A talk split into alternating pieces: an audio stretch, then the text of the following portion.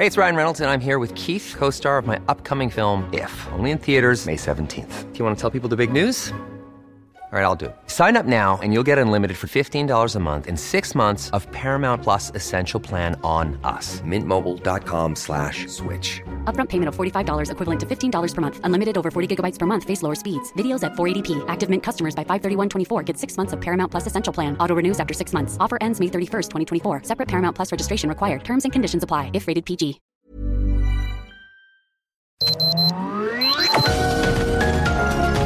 Heraldo Media Group presenta Sergio Sarmiento y Lupita Juárez. Información veraz y oportuna con un toque personal y humano.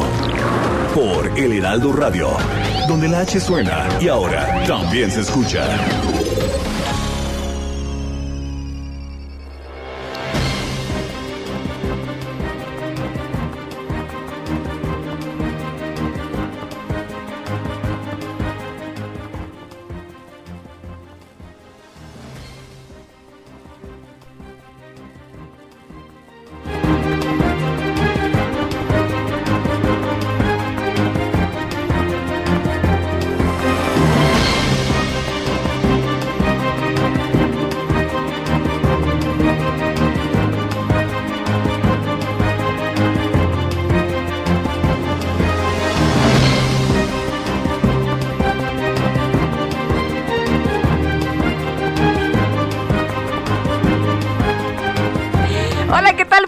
Llegamos al viernes. Qué gusto saludarlos. Muy buenos días. Bienvenidos a la información viernes. Sí, y además que cree que ya llegamos al 20 de mayo de, pues 2022, este mayo que se nos ha estado pasando rapidísimo también como agua. Y bueno, tenemos información importante, por supuesto, esta mañana. Le comento que la Fiscalía General de la República dijo que iniciará una carpeta de investigación penal en contra del juez de control Felipe de Jesús Delgadillo Padierna, quien decidió no vincular a proceso a los abogados pues ligados presuntamente al exconsejero jurídico de la presidencia Julio Scherer Ibarra, acusados de extorsión, asociación delictuosa y tráfico de influencias por el abogado Juan Collado. Después de la audiencia donde el juzgador decretó el sobreseimiento de la causa, la fiscalía dio a conocer un comunicado donde se opone de manera terminante a la resolución a quien acusó de defender a Julio Scherer. Esta institución presentará de inmediato el recurso de apelación que se hará público en los términos de la ley de transparencia. Asimismo, la Fiscalía presentará queja ante el Consejo de la Judicatura Federal y a petición del Ministerio Público abrirá carpeta de investigación penal sobre el presente asunto. Aunque el juez determinó que la Fiscalía no mostró datos de prueba y que realizó imputaciones ilícitas, pues respaldó al Ministerio Público al Ministerio Público Manuel Granados Quirós y también a su equipo, a quienes dijo el juez descalificó. Así las cosas, por lo pronto la Fiscalía sostuvo que hubo una parcialidad insostenible por parte del juez, asegurando que analizó temas que favorecieron a los imputados, así como al propio Julio Scherer y por lo pronto, bueno, pues ahí está la decisión de la Fiscalía General de la República que dice que se va a investigar al juez que decidió no procesar a los abogados ligados a Julio Scherer. Bueno, por otra parte, también le quiero adelantar que la Comisión Federal para la Protección contra Riesgos Sanitarios, la COFEPRIS, informó a través de un comunicado que declaró alerta sanitaria máxima por los riesgos a la salud que representan los vapeadores en todas sus modalidades y en colaboración con la Secretaría de Gobernación está diseñando pues una estrategia para prevenir riesgos y fortalecer acciones de control sanitario a estos productos los cuales son prioritarios para la autoridad sanitaria federal, así que la COFEPRIS dijo que va pues estar implementando estas acciones, por lo menos tres eh, fuertes, fortalecer la acción de vigilancia sanitaria, el incremento de visitas de verificación y aseguramiento de dispositivos, especialmente la pues los localizados en el puntos de mayor riesgo de ser consumidos por personas menores de edad. También refuerza la capacitación de autoridades sanitarias de las entidades federativas sobre control sanitario este tipo de productos y bueno, los establecimientos que los venden, no sé usted qué piense, pero bueno, pues estas son las acciones que se van a instrumentar y también se implementa la Jornada Nacional de Denuncia Sanitaria enfocada en promover la vigilancia y los reportes ciudadanos sobre máquinas expendedoras y puntos de venta que comercialicen estos productos. Así que, pues ya me imagino, ¿no? Si alguien ve a lo mejor una de estas máquinas, pues eh, le avisa a la autoridad, a lo mejor ahí está, ahí está la denuncia. No sé si usted se va a prestar a estos temas, pero bueno, por lo pronto, pues ahí está lo que dice o lo que está haciendo la autoridad, la COFEPRIS en esta materia. Bueno, por otra parte también le quiero comentar que la Secretaría de Salud de Hidalgo confirmó que el menor de tres años de edad, oriundo del municipio de Tulancingo, falleció en el hospital de La Raza en el Hospital de la Raza de aquí de la Ciudad de México perdió la vida y esto estaba ya pues eh, por, por verse porque no se tenía la certeza, pero se da a conocer que fue a consecuencia sí de la hepatitis aguda infantil. De acuerdo con la dependencia estatal, después del estudio realizado por el Instituto Nacional de Referencia Epidemiológica, el INDRE, se confirmó que este niño de tres años padeció esta enfermedad atípica, por lo que se trató del primer infectado en Hidalgo. Hasta el momento, el Instituto Mexicano del Seguro Social ha atendido otros casos, cinco casos sospechosos de hepatitis aguda grave, de los cuales uno fue descartado en el municipio de Tepeji del Río al confirmar hepatitis tipo A y otros tres niños que evolucionaron de forma positiva y están a la espera, por cierto, del resultado del INDRE. El menor de edad, el, niño de tres años, presentó complicaciones derivadas de esta enfermedad. El pasado primero de mayo fue canalizado a Tulancingo, después lo trasladaron al hospital del IMSS en Pachuca y finalmente pues lo canalizaron allá al hospital de la raza de la Ciudad de México, de aquí de la Ciudad de México, donde finalmente falleció. Vamos a estar hablando precisamente de estos temas, de las características de la hepatitis y vamos a entablar una conversación con el secretario de Salud del Estado de Hidalgo para que nos platique más sobre esta aparición de casos allá en la entidad. Ya son en este momento las 7 de la mañana, 7 de la mañana con 6 minutos.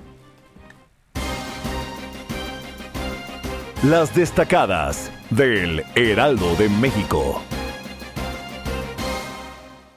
Está lista Itzel González con las destacadas del Heraldo esta mañana de viernes. Mi querida Itzel, ¿cómo te va? Qué gusto saludarte. Muy, muy buenos días. Muy buenos días, Lupita, queridos, queridas destacalovers. Ya es viernes 20 de mayo del 2022, por supuesto que esta mañana con muchísima información, pero ya un poquito más relajados porque por fin llegamos, como dice nuestro querido Julio Romero, a la otra orilla, llega el fin de semana un descansito que sí, que vaya, que nos hace falta. Oye, ¿a qué costo? ¿A qué costo, verdad? Es que ha estado cargadita. ha estado muy intensa la ha estado cargadita la información. Luego que, que, tuvimos la mención de nuestro compañero Sergio Sarmiento en la mañanera. Uy, uy. Estuvimos corriendo, pero bueno, afortunadamente se llegó al fin de semana. Lupita, queridos destacalovers, muchísima información que se publica esta mañana en el Heraldo de México, así que comenzamos con las destacadas.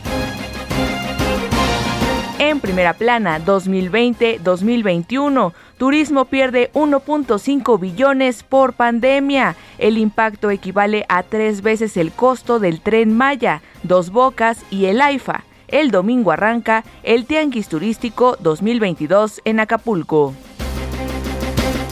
País, Cofepris, alerta máxima por vapeadores. La medida fue emitida por los riesgos a la salud que representan estos aparatos.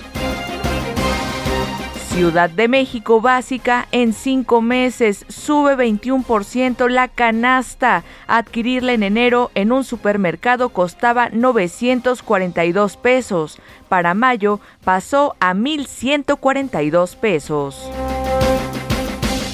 Estados sur-sureste impulsan desarrollo regional. Alejandro Murat propone establecer fondos compensatorios. Carlos Joaquín González afirma que colaboración diversificará economía de los estados. Orbe, alerta mundial, viruela del mono se propaga. Cualquier persona, sin importar su orientación sexual, puede transmitir esta enfermedad. Boxeo, monarca, pero sin pago. Dimitri Vivol aún no recibe los 5 millones de dólares acordados por pelear con el Canelo. No sean así, ya páguenle. Ya que caiga, ¿no? Ya que caiga. Aquí le, aquí le, hacemos la vaquita para... A ver, yo creo que sí juntamos los 5 millones de dólares. 1, 2, 3, 4. Yo creo que sí sale. Sí lo juntamos. Y finalmente, en mercados niegan crisis gasolinera, hay retrasos, no desabasto. La ONEXPO explica que falta de combustible se debe a problemas de logística. Lupita, amigos, hasta aquí las destacadas del Heraldo. Feliz viernes. Gracias, Itzel. Muy buenos días. Feliz viernes también para ti. Y Sergio, Sergio no va a estar con nosotros esta mañana ni la próxima semana. Se fue a la playa no, ¿verdad? No se fue a la playa, se fue de vacaciones, tampoco se fue de vacaciones, hombre, anda por allá en Davos y nos estará informando a través de diferentes cápsulas sobre temas importantes, relevantes de esta pues reunión, reunión en la que usted sabe se habla de diferentes eh, temas a nivel global, así que bueno, pues estaremos muy atentos y vamos a un resumen, nos vamos directamente al resumen de lo más importante. Por cierto que feliz día a las psicólogas y a los psicólogos en este que es el Día del Psicólogo aquí en México. Muchísimas felicidades, sobre todo pues a quienes nos han acompañado, ¿no? A lo largo de diferentes etapas de la vida que nos han echado la mano. Muchísimas gracias. Le tenemos este resumen de viernes 20 de mayo ya del 2022. El asesor de Seguridad Nacional de la Casa Blanca, Jake Sullivan, aseguró que las conversaciones con el presidente López Obrador sobre la cumbre de las Américas han sido constructivas. Sin embargo, evitó hablar sobre la petición del mandatario de que no se excluya a ningún país de este encuentro. Y por su parte, Kerry Hannan, subsecretaria de Estado adjunta para Asuntos de Hemisferio Occidental, acusó a Cuba de alimentar la controversia sobre su posible exclusión de la Cumbre de las Américas para distraer la atención, escuche usted, de las violaciones a los derechos humanos en la isla. El canciller Marcelo Ebrard encabezó la presentación del reporte del Grupo de Trabajo de Centro y Norteamérica sobre migración, esto en el marco de la cumbre de líderes de América del Norte. El funcionario insistió en la necesidad de realizar más inversiones en Centroamérica para reducir los flujos de migración hacia los Estados Unidos. Entonces, lo que estamos haciendo es decir, bueno, mientras se decide el tema de fondo que ya dije, que ya planteé, ¿por qué no organizamos una inversión a mucho mayor escala que nos permita reducir el sufrimiento humano que hoy se está provocando por esta indecisión, por esta mantener el paradigma del siglo pasado con una realidad demográfica totalmente diferente? Bueno, pues eso sería. Entonces, muchas gracias por su, sus recomendaciones. Yo creo que nos van a servir mucho a, a los países, a los tres países y a otros países aquí presentes para hacer mejor las cosas en el corto plazo. Bueno, y durante la quinta reunión entre gobernadores del sureste de México y el embajador de los Estados Unidos, Ken Salazar, el gobierno de la Unión Americana anunció una inversión de 30 millones de dólares para impulsar el desarrollo de esta región. Es otros 30 millones de dólares de inversión en el sureste en este plan. Juntos somos más fuertes, ¿verdad? Unidos somos más fuertes, ¿verdad?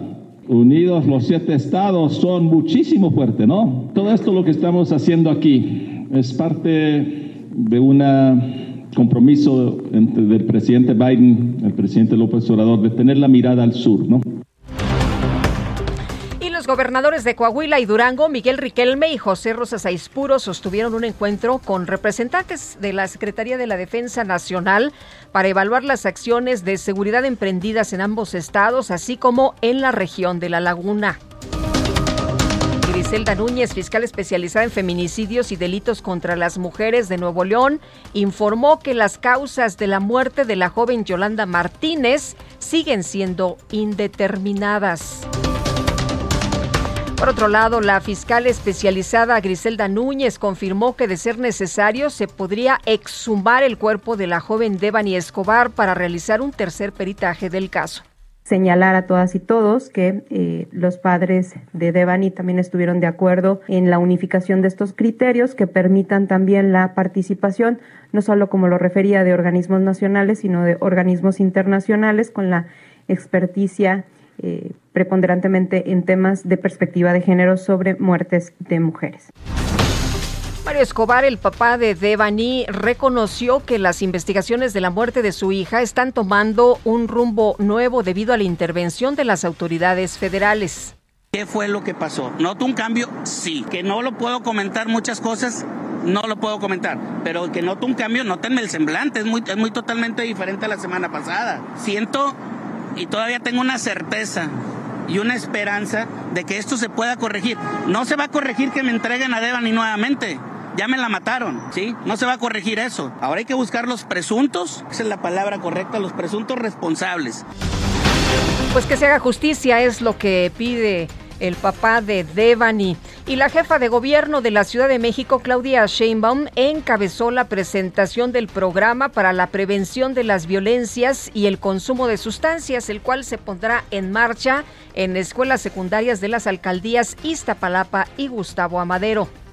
Y construir la paz no solamente es atacar delincuentes, es construir una cultura de paz desde las escuelas y desde el ambiente familiar. Así que eso es lo que nos traen Rosa Isela, Luis Humberto y por eso pues nuestro mayor agradecimiento para construir una ciudad de paz. A través de un comunicado, Héctor Salomón Galindo, representante legal de la empresa noruega DNV, denunció que ha sido blanco de ataques y señalamientos por parte del gobierno de la Ciudad de México. Exigió una disculpa pública por parte de la jefa de gobierno, Claudia Sheinbaum. Y por otra parte, la sala especializada del Tribunal Electoral del Poder Judicial de la Federación determinó que 16 gobernadores y la jefa de gobierno de la Ciudad de México realizaron propaganda gubernamental ilegal durante la veda por el proceso de revocación de mandato. Y el coordinador de Morena en el Senado, Ricardo Monreal, condenó las agresiones verbales que recibió el canciller Marcelo Ebrard el pasado miércoles cuando atendía reporteros frente a Palacio Nacional. Es un error grave el encono y el exceso de descalificación contra otro militante de Morena. Nos vamos a necesitar, y este ejemplo de ayer contra Marcelo es eh, delicado y nos prende focos rojos para cuidar el discurso y cuidar la unidad al interior de Morena. Bueno, y por otro lado, el senador Ricardo Monreal insistió en que no va a declinar en sus aspiraciones presidenciales, por lo que buscará el apoyo de los ciudadanos, tanto al interior de Morena como fuera del partido.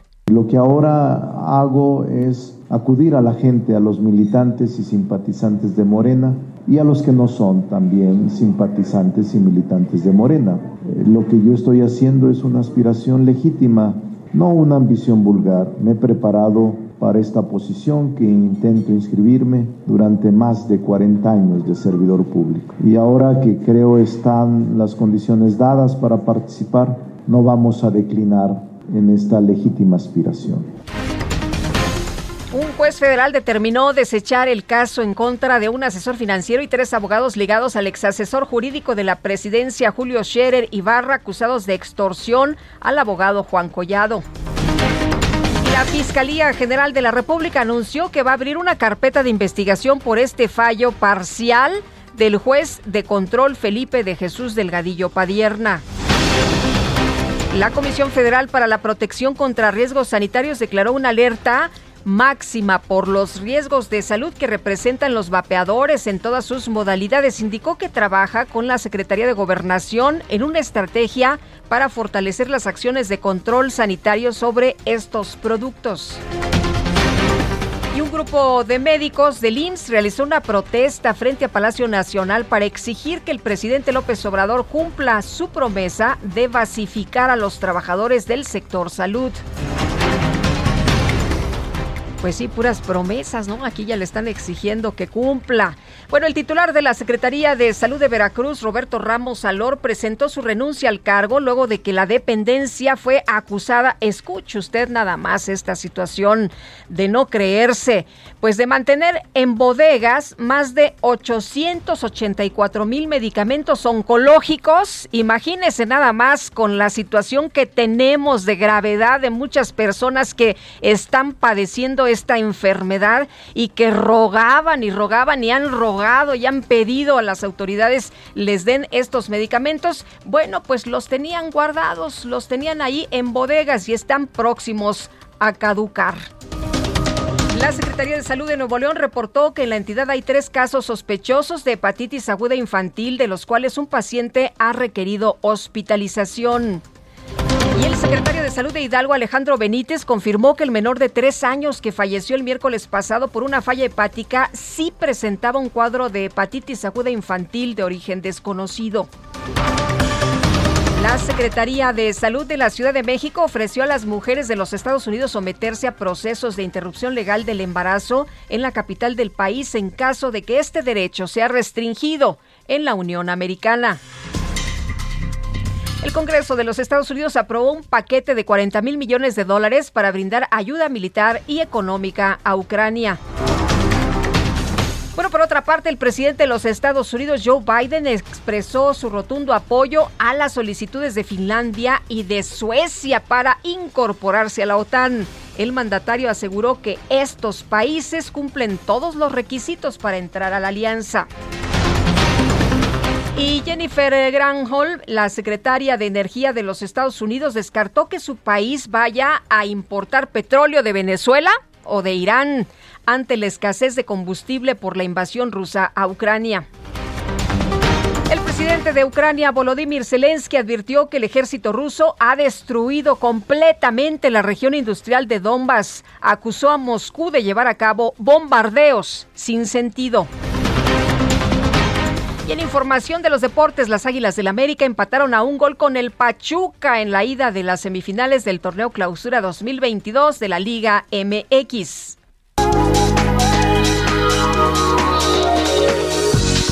Matter how hard I try, you keep pushing me aside and I can't break through. There's no talking to you. It's so sad that you're leaving. It takes time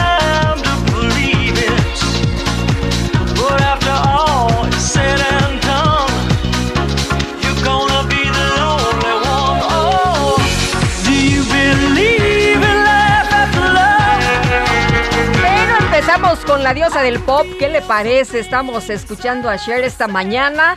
Así que, pues vamos a disfrutar de un viernes, de un viernes de fiesta, ¿eh? Empezamos con ella porque es su cumple. Ella nació en mayo de 1946 y empezamos así, abrimos la pista esta mañana, pero vamos, pues Carlita aquí armó una fiesta de viernes para que usted disfrute con nosotros, así que prepárese. Abrimos entonces la pista con la diosa del pop y estaremos escuchando en viernes, le pusieron viernes de fiesta aquí mis compañeras de la producción. Vamos a estar escuchando diferentes, diferentes temas.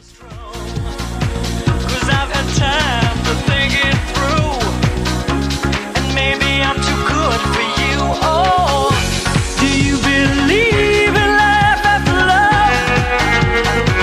Bueno, y vámonos directamente con información de lo que ocurre en las calles a esta hora. Alan Rodríguez, andas por allá en Circuito Interior. ¿Qué pasa? Buenos días. Hola, ¿qué tal Lupita? Amigos, muy buenos días. Nos encontramos en estos momentos en la avenida Río Churubusco con dirección hacia la zona eh, poniente de la Ciudad de México, muy cerca del cruce con Calzada de Tlalpan. En este punto, lamentablemente, pierde la vida un motociclista en carriles centrales de esta vialidad, al parecer por conducir con exceso de velocidad. El cuerpo de esa persona se encuentra en estos momentos pues ocupando todo el arroyo vial, por lo cual tenemos el corte a la circulación, la desviación hacia carriles laterales aproximadamente 500 metros antes. Sin embargo, la larga fila de vehículos ya llega hasta la zona del eje 3 Oriente, por lo cual lo invitamos a tomar sus precauciones si va a circular sobre este punto. Una alternativa vial que tenemos es la avenida Municipio Libre y las avenidas Canal de Apatlaco. Por lo pronto, Lupita, amigos, es el reporte que tenemos y está llegando en este punto el Ministerio Público para iniciar las diligencias y se espera que en los próximos minutos ya se retire el cuerpo y con esto comience a circular la vialidad. Muchas gracias, Alan. Muy buenos días. Estamos al pendiente, buen día. Claro que sí, muy buenos días. Sí. Bueno, pues lamentable. Y Javier Ruiz, andas también en las calles de la ciudad. ¿Qué te encuentras a esta hora de viernes? Hola Lupita, pues bastantes eh, problemas, principalmente ya en la zona centro de la Ciudad de México, y es que tenemos una fuga de agua potable justamente sobre la Avenida de los Insurgentes, muy cerca del del foro Buenavista, pues un llamado también hacia el sistema de aguas de la Ciudad de México, porque son pues eh, litros de agua los que se están desperdiciando, esto es en dirección hacia la zona del Paseo de la Reforma, por ello tenemos avance complicado sobre insurgentes desde Bien. prácticamente el circuito interior y para llegar hacia Reforma. De momento, Lupita, este reporte que tenemos. Gracias, Javier. Nosotros vamos a una pausa y regresamos. Sergio Sarmiento y Lupita Juárez quieren conocer tu opinión, tus comentarios o simplemente envía un saludo para ser más cálida esta mañana. Envía tus mensajes al WhatsApp 5520 109647.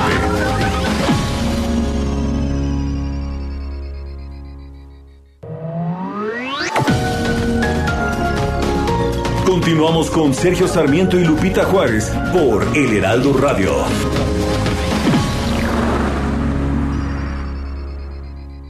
Emprendedores, empresarios e inversionistas, todos reunidos en un mismo lugar. La Feria Internacional de Franquicias, este 9, 10 y 11 de junio en el World Trade Center de la Ciudad de México. Las franquicias más exitosas del mercado. Regístrate en www.fif.com.mx.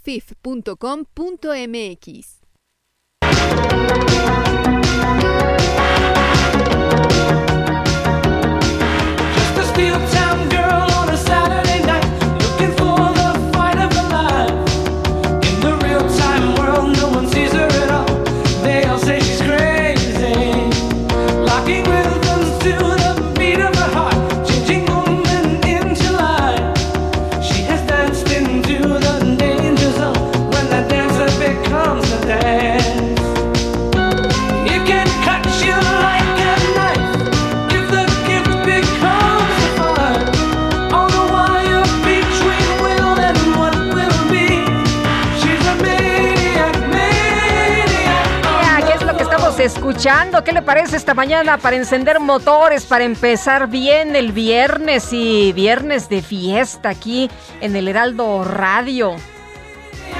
Estaremos escuchando diferentes temas para que usted pues se ponga, ya sabe usted a todo lo que da en este que es viernes. Vamos empezando la fiesta, si le parece.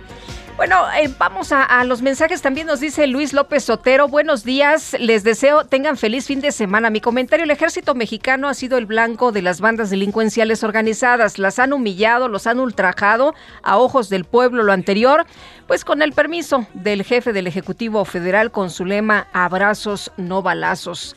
Y nos dice Francisco 1955, buenos días, doña Lupita Juárez, la noticia por la escasez de la gasolina, no hay desabasto sino retraso. No, el retraso produce desabasto.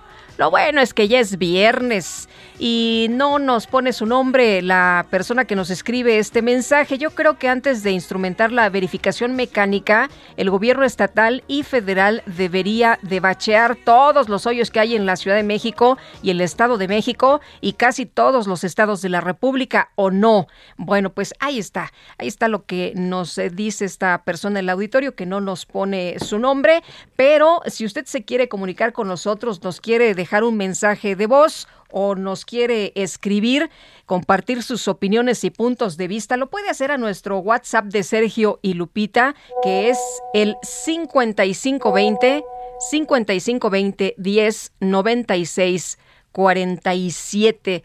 Ya son en este momento las 7 de la mañana con 33 minutos. En Soriana sabemos lo que te gusta. Lleva el segundo al 50% de descuento en todos los tratamientos faciales, higiénicos Elite, pañales Huggy Supreme y alimento para mascota ganador y menino. Sí, el segundo al 50%. Soriana, la de todos los mexicanos. A mayo 23, aplican restricciones. Válido en Hiper y Super. Bueno, y vamos con la información. La Fiscalía General de la República apelará y presentará una queja ante el Consejo de la Judicatura Federal y abrirá una carpeta de investigación y será investigación penal en contra de la determinación del juez Felipe de Jesús Delgadillo Padilla, quien desechó el caso de presunta extorsión en contra del abogado Juan Collado. Jorge Almaquio, pues fue una sesión muy intensa, eh, prácticamente un día completo para que se conociera la decisión del juez eh, eh, Delgadillo Padierna. Y bueno, la Fiscalía General de la República lo que nos está diciendo es que no está satisfecha con lo declarado por el juez. Cuéntanos, muy buenos días. Hola, ¿qué tal Lupita? ¿Cómo estás? Muy buenos días a los amigos del auditorio. Efectivamente fueron poco más de 23 horas las que duró la audiencia en la cual al final el juez eh, eh Delgadillo Padierna, Felipe de Jesús Delgadillo Padierna, pues desechó esta eh, eh, acusación, de, dijo que había no había los elementos suficientes para llevar a cabo una eh, vinculación a proceso en contra de los eh, tres abogados y el asesor financiero que estaban relacionados con la presunta extorsión del abogado Juan Collado. Y bueno, pues eh, eh, lo que dice la Fiscalía General de la República es que hubo actos abusivos y parciales contra la Administración de Justicia y por ello va a presentar esta queja y esta apelación en el Consejo de la Judicatura Federal. Tras la decisión del impartidor de justicia, la FGR manifestó su total respaldo al Ministerio Público de la Federación Manuel Granados Quiroz y a su equipo de trabajo luego de que el juez descalificó y agredió groseramente a la representación social negándose a tomar en cuenta más de 75 datos de prueba presentados por las víctimas y por la parte acusadora que no habían sido objetados desde que la contraparte recibió el expediente correspondiente. Y bueno, pues la dependencia expuso que Delgadillo Padierna se dedicó prioritariamente en esta audiencia, Lupita, a realizar la defensa de Julio Scherer, quien no estaba imputado, pero que sí existían una serie de pruebas que no habían sido refutadas sobre su participación en los delitos de los que se imputó a los diversos abogados. Señaló que esta situación pues no puede estar desvinculada de la denuncia pública que presentó recientemente el propio exconsejero jurídico de la presidencia en contra del fiscal Manuel Granados el 22 de abril de 2022 y que pues al ser soslayada por dicho juez ello indica una notoria parcialidad ya que dicho juzgador sí analizó temas y antecedentes que no estaban en la litis. Y bueno pues después de diversas cosas también manifestó que el abogado defensor del caso Alejandro Robledo quien fue subsecretario de la Secretaría de Seguridad y Protección Ciudadana, propuesto por Julio Scherer, días antes de la audiencia afirmó públicamente sobre este asunto, se va a acabar esta venganza. Poco después el juez coincidió y calificó la imputación de venganza sin que hubiera prueba alguna. Y bueno, finalmente la FGR ratifica su respeto a la Suprema Corte de Justicia de la Nación y al Poder Judicial de la Federación y señaló Lupita que uno o varios casos no van a motivar confrontación alguna con dicho poder del Estado mexicano, por lo que se mantendrá ese criterio a pesar de toda la presión mediática que quiere convertir la Procuración de Justicia en un choque institucional, en un escándalo o en un encubrimiento. Esto es lo que señala la Fiscalía General de la República. Lupita amigos, el reporte que les tengo. Bueno, entonces el juez exonera a los señalados, a los acusados, pero esto, como nos platicas, Jorge Almaquio, todavía no termina. Todavía no termina, va a haber una apelación ante el Consejo de la Judicatura Federal, van a abrir esta carpeta de investigación penal sobre la determinación del juez Felipe de Jesús Delgadillo Padierna eh, y de hecho también el mismo juez pues hizo una argumentación que envió a la Comisión Nacional de los Derechos Humanos porque pues dice que se, se violentaron los derechos humanos de los cuatro acusados y bueno la, la CNDH tendrá que determinar también si hubo esta violación de los derechos humanos o no en este caso de la acusación en contra de los cuatro abogados, Lupita. Pues sí, y aquí lo que llama la atención es que se abre una carpeta de investigación y que es eh, no cualquier eh, investigación, sino penal en contra de la determinación del juez. Así es, efectivamente, es eh, una investigación penal eh, esta carpeta que va a abrir eh, y que va a solicitar la Fiscalía General de la República. Recordando, Lupita, que precisamente Felipe de Jesús Delgadillo Padierna, pues fue el, mismo juez que le, le, privó de la libertad a la exsecretaria de la SEDATU, a Rosario Robles, en este caso también polémico, diciendo que había algunas cuestiones ahí políticas en este en este asunto y fue el mismo que dijo profesor Robles no puede salir de la cárcel, tiene que quedarse en prisión preventiva eh, justificada porque pues había el riesgo de que la exfuncionaria saliera del país porque tenía recursos para hacerlo, Lupita. Muy bien, Jorge Almaquio, muchas gracias, muy buenos días. Buen día, hasta luego. Hasta luego. Y en su participación en el Foro Internacional de Revisión de la Migración 2022, Alejandro Encinas, el subsecretario de Derechos Humanos, dijo que en lo que va del año se han registrado pues un montón de, de detenciones de migrantes, cientos de ellas en la frontera de Estados Unidos y México. Y Paris Salazar, nos tienes todos los detalles. Adelante, buenos días. Buenos días, Lupita, amigas, amigos de de México. El subsecretario de Derechos Humanos, Alejandro Encinas, reveló que en lo que va del año 2022 se han registrado 542 mil detenciones de migrantes en la frontera de Estados Unidos y México. En su participación en el Foro Internacional de Revisión de Migración 2022, Alejandro Encinas señaló que las detenciones representan un aumento del 53% en comparación con las registradas en el año 2021. Vamos a escuchar cómo lo dijo Alejandro Encinas. Por ejemplo, durante el primer semestre de este año, la dinámica transfronteriza entre México y los Estados Unidos registró un incremento del 53% en las detenciones al sur de Estados Unidos respecto al mismo periodo de 2021, al sumar 542 mil eventos registrados. Alejandro Encinas expuso que la cifra de solicitudes de refugio en México alcanzaron niveles históricos y que México ya se coloca como el tercer país con el mayor número de estos trámites a nivel mundial. Vamos a escuchar cómo lo dijo Alejandro Encinas. Al mismo tiempo, se mantiene un crecimiento constante en el número de solicitantes de refugio en mi país, alcanzando máximos históricos a registrarse más de 290 mil solicitudes en los últimos tres años de personas de 110 nacionalidades distintas, de todos los continentes del mundo, convirtiendo a México en el tercer país a nivel mundial respecto al número de solicitantes de refugio y de protección complementaria. Alejandro Encina dijo que el gobierno de México vislumbra un panorama complejo, ya que se mantienen ritmos crecientes en los flujos migratorios y que se realizan cambios profundos en este fenómeno. Lupita, es la información que le tengo. París, muchas gracias. Muy buenos días. Buenos días. Hasta luego. Y Ricardo Monreal, el coordinador de Morena en el Senado, rechazó luchar fuera del partido por la candidatura presidencial para el 2024. Misael Zavala, pues el presidente había sido codo, ¿no? No había mencionado el nombre de el eh, senador Ricardo Monreal. Eh, siempre se refería a otros candidatos como corcholatas y, bueno, siempre estaban Ebrard, estaba Adán Augusto, estaba Claudia Sheinbaum, algunos otros pero nunca mencionaba a Ricardo Monreal hasta que el senador dijo, bueno, es que pues como el presidente dice, ¿no? Así como en la cumbre de las Américas no hay que excluir a nadie, pues acá tampoco no se debe de excluir a nadie y finalmente ya mencionó su nombre, pero cuéntanos, ¿qué dice el senador? Misael, ¿nos escuchas? Algo pasó ahí con la comunicación.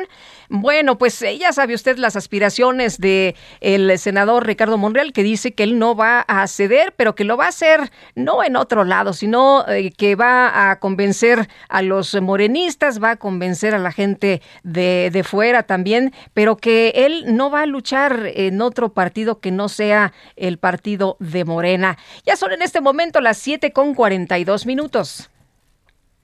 En Soriana sabemos lo que te gusta. Lleva el segundo al 50% de descuento en galletas y cereales Oreo, café Los Portales, saborizantes Nesquik y quesos manchego, Food, Swan, Nochebuena y Chalet de 400 gramos. Soriana, la de todos los mexicanos. A mayo 23, aplican restricciones. Válido en Hiper y Super. Fíjese usted que un menor, un niñito de tres años, originario de Hidalgo, falleció este miércoles en el Hospital de la Raza luego de contagiarse de hepatitis aguda. Vamos a platicar con Alejandro Efraín Benítez Herrera. Él es titular de la Secretaría de Salud allá en la entidad, en el estado de Hidalgo. Eh, señor eh, eh, secretario, ¿cómo está usted? Muy buenos días.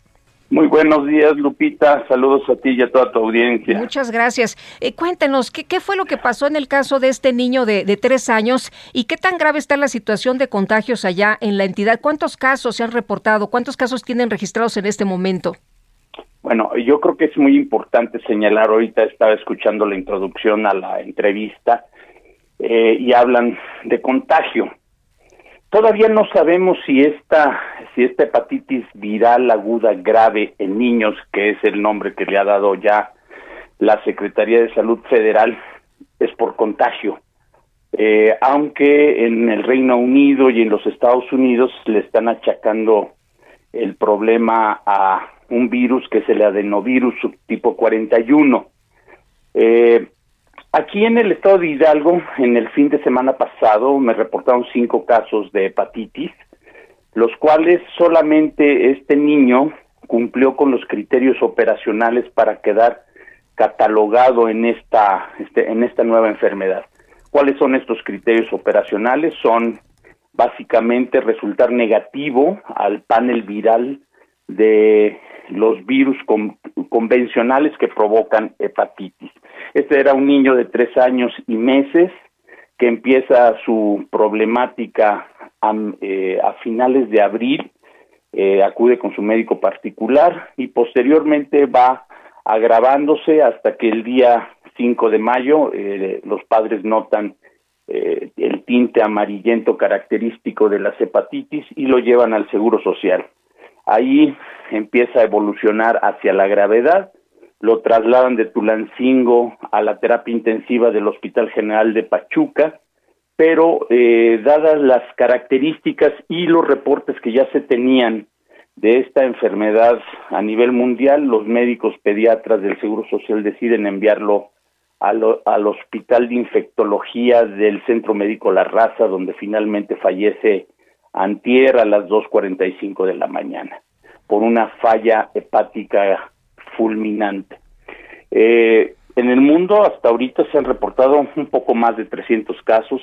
La causa no la sabemos exactamente, como te decía hace un momento, se le achaca la posibilidad a una infección por un virus, pero eh, muchos virólogos, infectólogos, eh, no están muy de acuerdo en ello y parece, y otra, una de las hipótesis es que pudiera ser una eh, una eh, tener una relación con el COVID-19.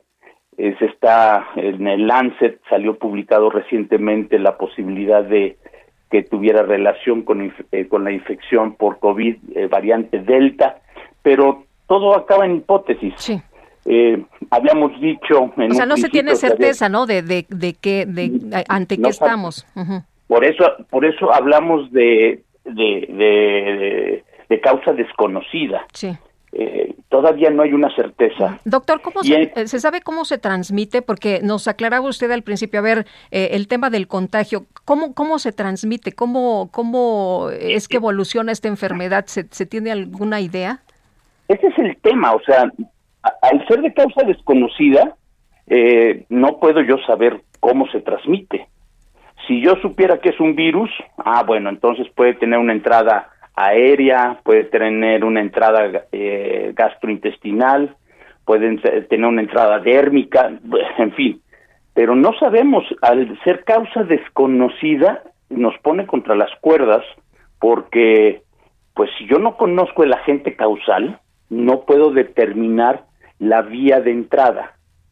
Lo que sí, por eso digo que hay muchas teorías y una de ellas es que estos niños a lo mejor, a lo mejor, padecieron tiempo atrás COVID eh, subclínico, nadie se dio cuenta o estuvieron en contacto con personas con COVID uh -huh. y esto es una respuesta tardía, una respuesta eh, inmunológica, inflamatoria tardía, como lo que se observó hace unos, eh, como se ha venido observando con otros niños que desarrollan lo que se denomina el síndrome eh, inflamatorio multisistémico pediátrico, que es una manifestación tardía del COVID en niños. Entonces, eh, no tenemos ningún país hasta ahorita, los que van más avanzados en el proceso de investigación son los británicos, ellos siguen insistiendo ya que el 70% de sus pacientes presentan la eh, presentan el adenovirus subtipo 41 pero es una hipótesis también. Sí. Eh, eh, doctor, eh, en el caso de, la propagación había temor de los papás, pero se ha dicho que no se trata de una enfermedad de rápida propagación. Así es, o sea, si no, si no es, no es un virus convencional, no es el virus convencional de la hepatitis, el, virus de la hepatitis A, que es la hepatitis más común en menores, se transmite por contaminación de los alimentos con heces fecales. Eh, la hepatitis, las otras hepatitis son de transmisión sexual o eh, hematológica. Entonces, pues la, eh, en este caso no nos estamos enfrentando a, es, a, la, a la hepatitis tradicional o convencional en la cual sabemos cuáles son las formas de detenerla.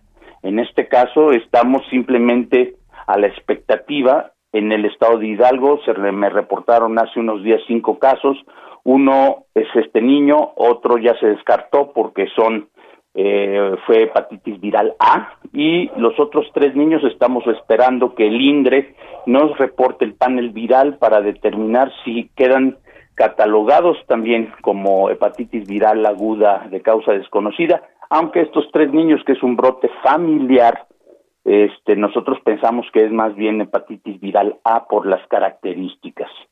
En el caso de este pequeñito de tres años, se confirmó que sí era este tipo de hepatitis, ¿verdad? De, origen desconocido. ¿Y cómo se confirma?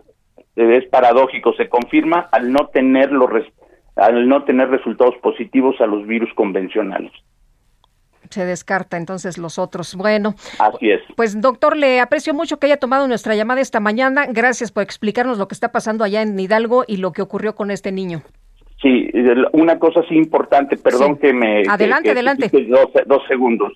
Lo que sí hemos visto es que los países que mayor casos reportan, que son los Estados Unidos y, y, y el, el Reino Unido, es que fueron los países que levantaron las medidas de bioseguridad antes de tiempo. Entonces, aquí la recomendación a toda la población es hay que continuar con el uso de cubrebocas, sana distancia, lavado de manos o uso de gel antibacterial. Bueno, pues tomamos. Hasta que no sepamos qué, de qué se trata. Pues sí, porque no sabemos ante qué estamos. Hay que seguirnos cuidando. Muchas gracias, doctor. Muy buenos días. buenos días, Lupita. Hasta, luego. Bueno, pues ya escuchó usted cómo podemos prevenir esta situación. No se sabe contra qué se está luchando, no se sabe cómo se contagia, así que pues hay que tomar, hay que tomar, pero pues eh, con, con todo rigor estas recomendaciones. Y bueno, vámonos ahora con Daniela García. La Secretaría de Salud de Nuevo León descartó tres casos sospechosos de hepatitis infantil aguda de origen desconocido. Daniela, danos detalles. ¿Qué tal? Muy buenos días. Adelante, Daniela algo pasó ahí. No sé qué está pasando con nuestras líneas telefónicas que se han cortado esta mañana, pero vamos a tratar de eh, restablecer el contacto con Daniela García, que nos va a platicar pues de cómo está la situación. Todo mundo preocupado, ¿no? Se han presentado estos eh, casos en diferentes estados de la República, se han descartado y qué bueno. Y la Secretaría de Salud de Nuevo León pues estaba ahí atenta, revisando y analizando estos eh, tres casos sospechosos. Pero Daniela García, ¿qué fue lo que pasó al final? Cuéntanos. ¿Qué tal, Lupita? Muy buenos días. Pues como bien mencionas, en Nuevo León se estaba pues analizando algunos casos sospechosos de hepatitis infantil aguda, como la, la reconocen aquí en el estado de Nuevo León. Sin embargo, el día de ayer pues ya confirmó la autoridad del estado, del estado de Nuevo León. Hay tres casos que fueron ya descartados de hepatitis. Eh, sí, bueno, algo pasó, se nos, se nos corta de nuevo y bueno, pues se, ha descartado este asunto de los casos que se, pues se habían previsto como sospechosos de hepatitis infantil aguda de origen desconocido allá en Nuevo León. Vamos a estar muy pendientes, por supuesto. Hemos estado eh, tratando de, de revisar cómo está la situación en el país y regresamos contigo, Daniela. Sí, Lupita, otra vez buenos días. El día de ayer, la secretaria de Salud del Estado de Nuevo León descartó tres casos sospechosos de hepatitis infantil aguda de origen desconocido. Se identificaron las causas de la inflamación del hígado de estos menores. Otros tres casos se siguen en estudio. La titular de la dependencia, Alma Rosa Marroquín, informó que han enviado al INDRE al menos seis muestras de casos sospechosos para su valoración. Tres ya fueron descartados en este momento. Ella pues comentaba que a partir de este aviso epidemiológico se identificaron un total de seis pacientes que cumplían con esos criterios, que era inflamación del hígado, coloración amarillenta en la piel y en otros casos pues también eh, de esos seis casos, perdón Lupita, cinco se encuentran ya dados de alta y una persona se encuentra todavía internada en el hospital. Lo que comentó la autoridad es que insisten en mantenerse en observación en en caso de detectar los síntomas mencionados en menores, además de tomar medidas para prevenir enfermedades como higiene de manos estricta con alcohol de gel al 70%, con agua y jabón, ya que considera que estas patologías son de origen infeccioso, aunque todavía se desconoce cuál sería la razón de esta hepatitis. Muy bien, muchas gracias por el reporte, Daniela. Muy buenos días. Muy buenos días. Hasta luego, pues hasta el pasado martes se tenía eh, 21 casos, 21 casos de este padecimiento de causa desconocida. Se considera que no es de rápida propagación y ya escuchó usted pues cómo está la situación tanto en Hidalgo como allá en Nuevo León. Tenemos que hacer una pausa, pero regresamos de inmediato. Le quiero recordar que nuestro número de WhatsApp en Sergio y Lupita es el 55 20 10 96 47. I'll say she's crazy, locking rhythms to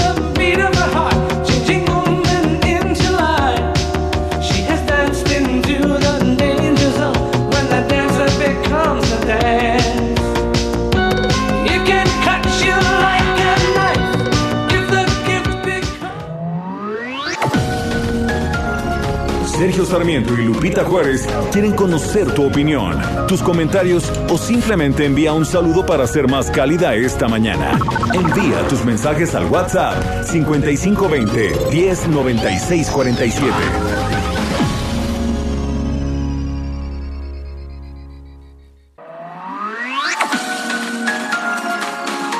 Continuamos con Sergio Sarmiento y Lupita Juárez por El Heraldo Radio.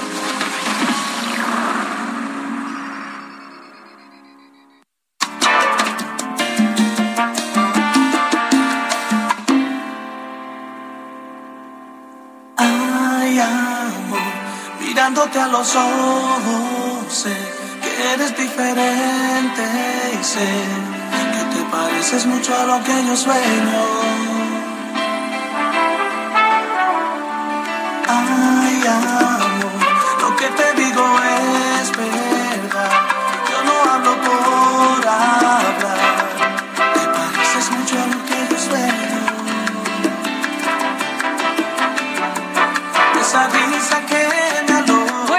pues en esta fiesta de viernes, música para todos, para todos los gustos. ¿Y qué me pasa? Es Miki Taveras.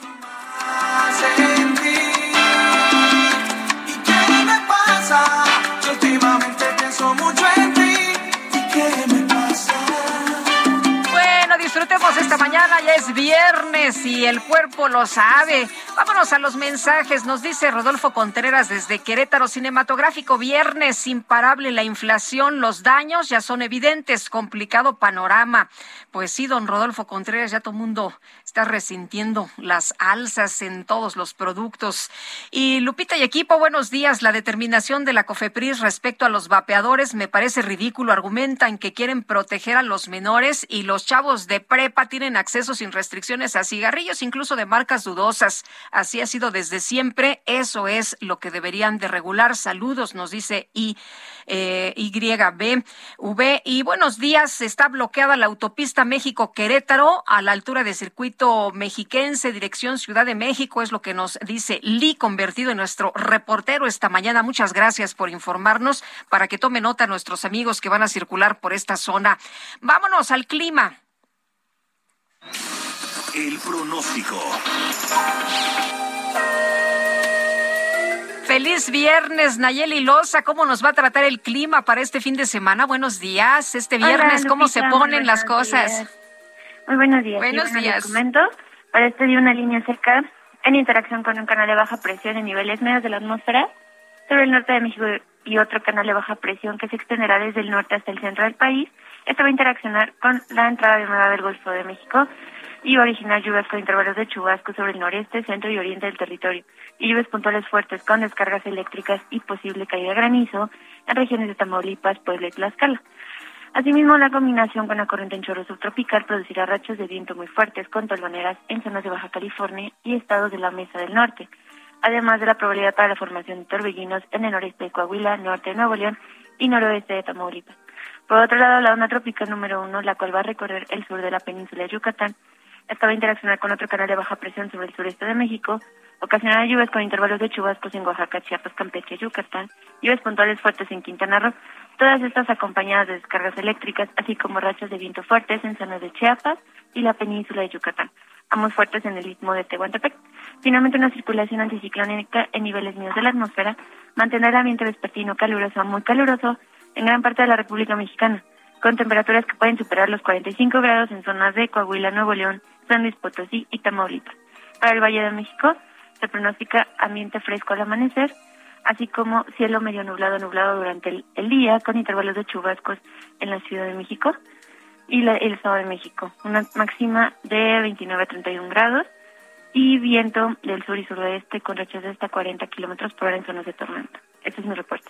Bien, Nayeli, muchas gracias. Buenos días. Muy buenos días, hasta luego. Hasta luego. Y regresamos con Misael Zavala. Se nos perdió ahí la comunicación, pero Misael, nos vas a platicar de lo que dijo el senador Ricardo Monreal con respecto, pues, a estas aspiraciones que tiene rumbo al 2024. Por fin, ya lo mencionó el presidente. Cuéntanos.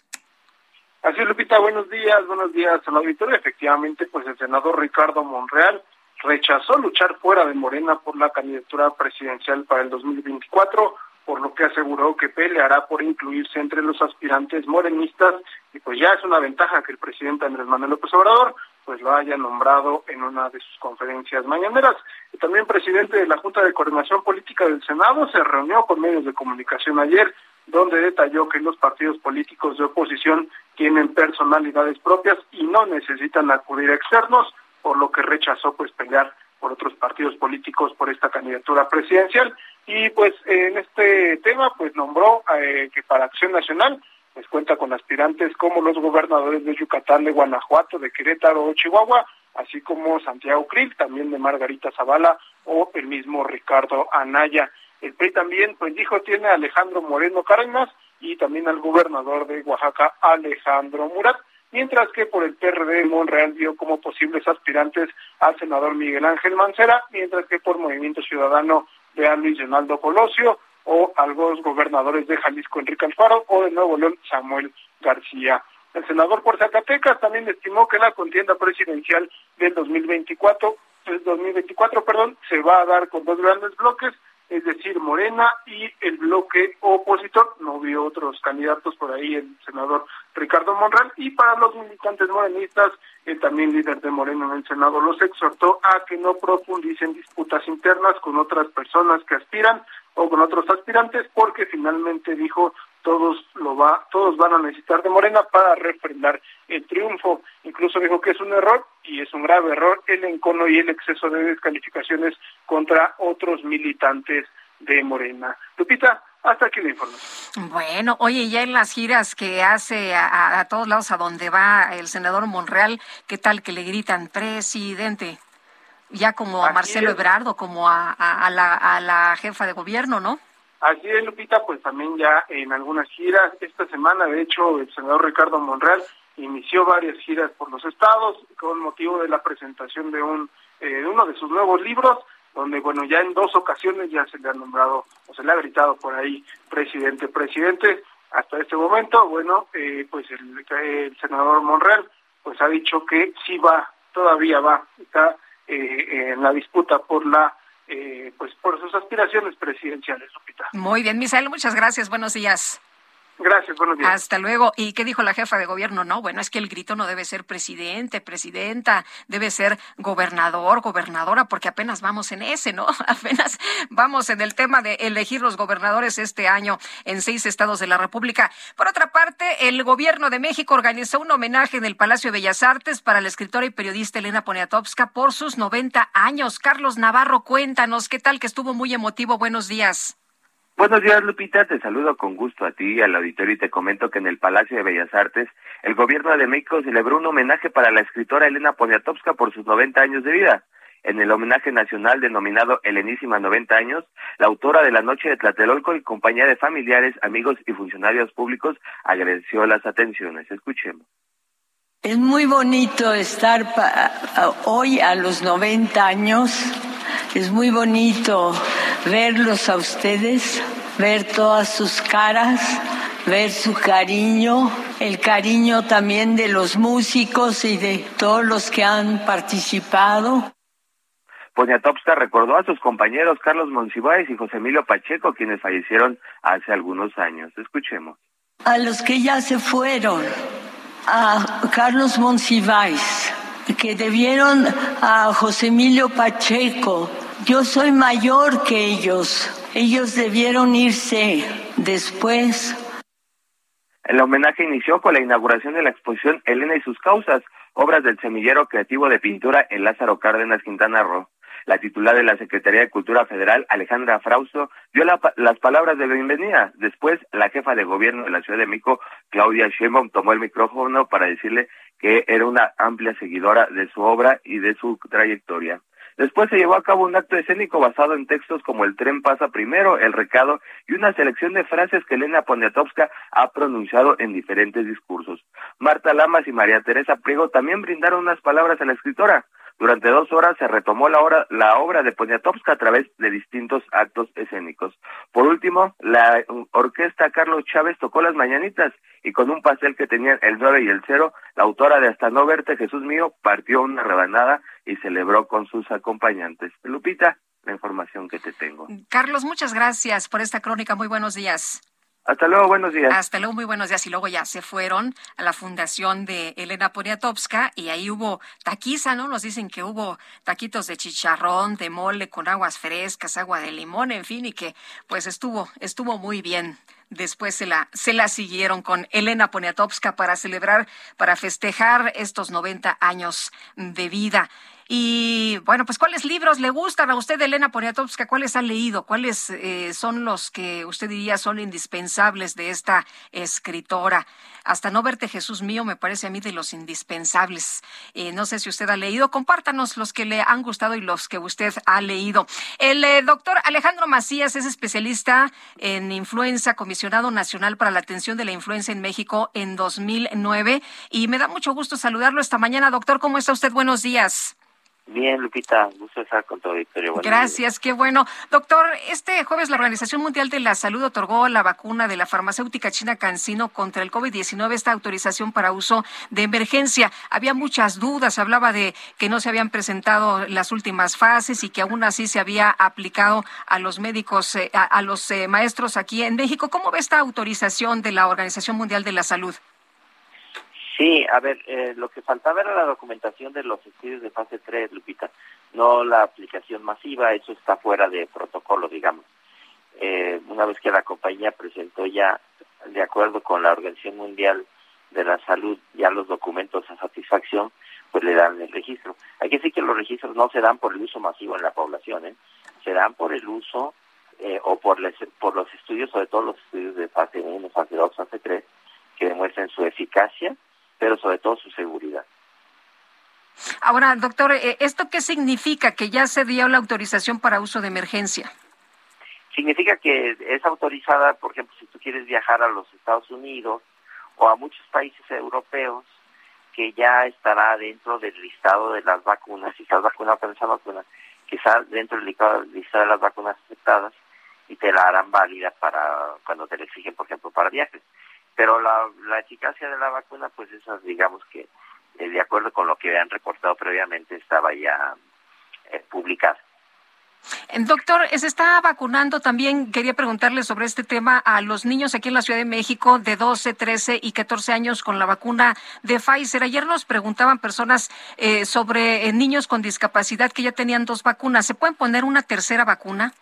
Sí, mira, el esquema completo sería ya de tres vacunas, sobre todo para gente que tenga eh, algún factor de riesgo de complicación.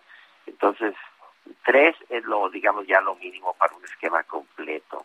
Eh, cuatro, que se, eh, se puede poner ya para gente, por ejemplo, para los mayores de 60 años de edad ya sería otra cosa, pero digamos que para los demás, tres, siempre y cuando hayan pasado, digamos, cuatro meses de la última dosis. Para que los papás tomen nota, ayer nos, nos preguntaban que se había vacunado un niño en noviembre, pero nos dice usted, entonces este niño ya en este caso sí podría vacunarse.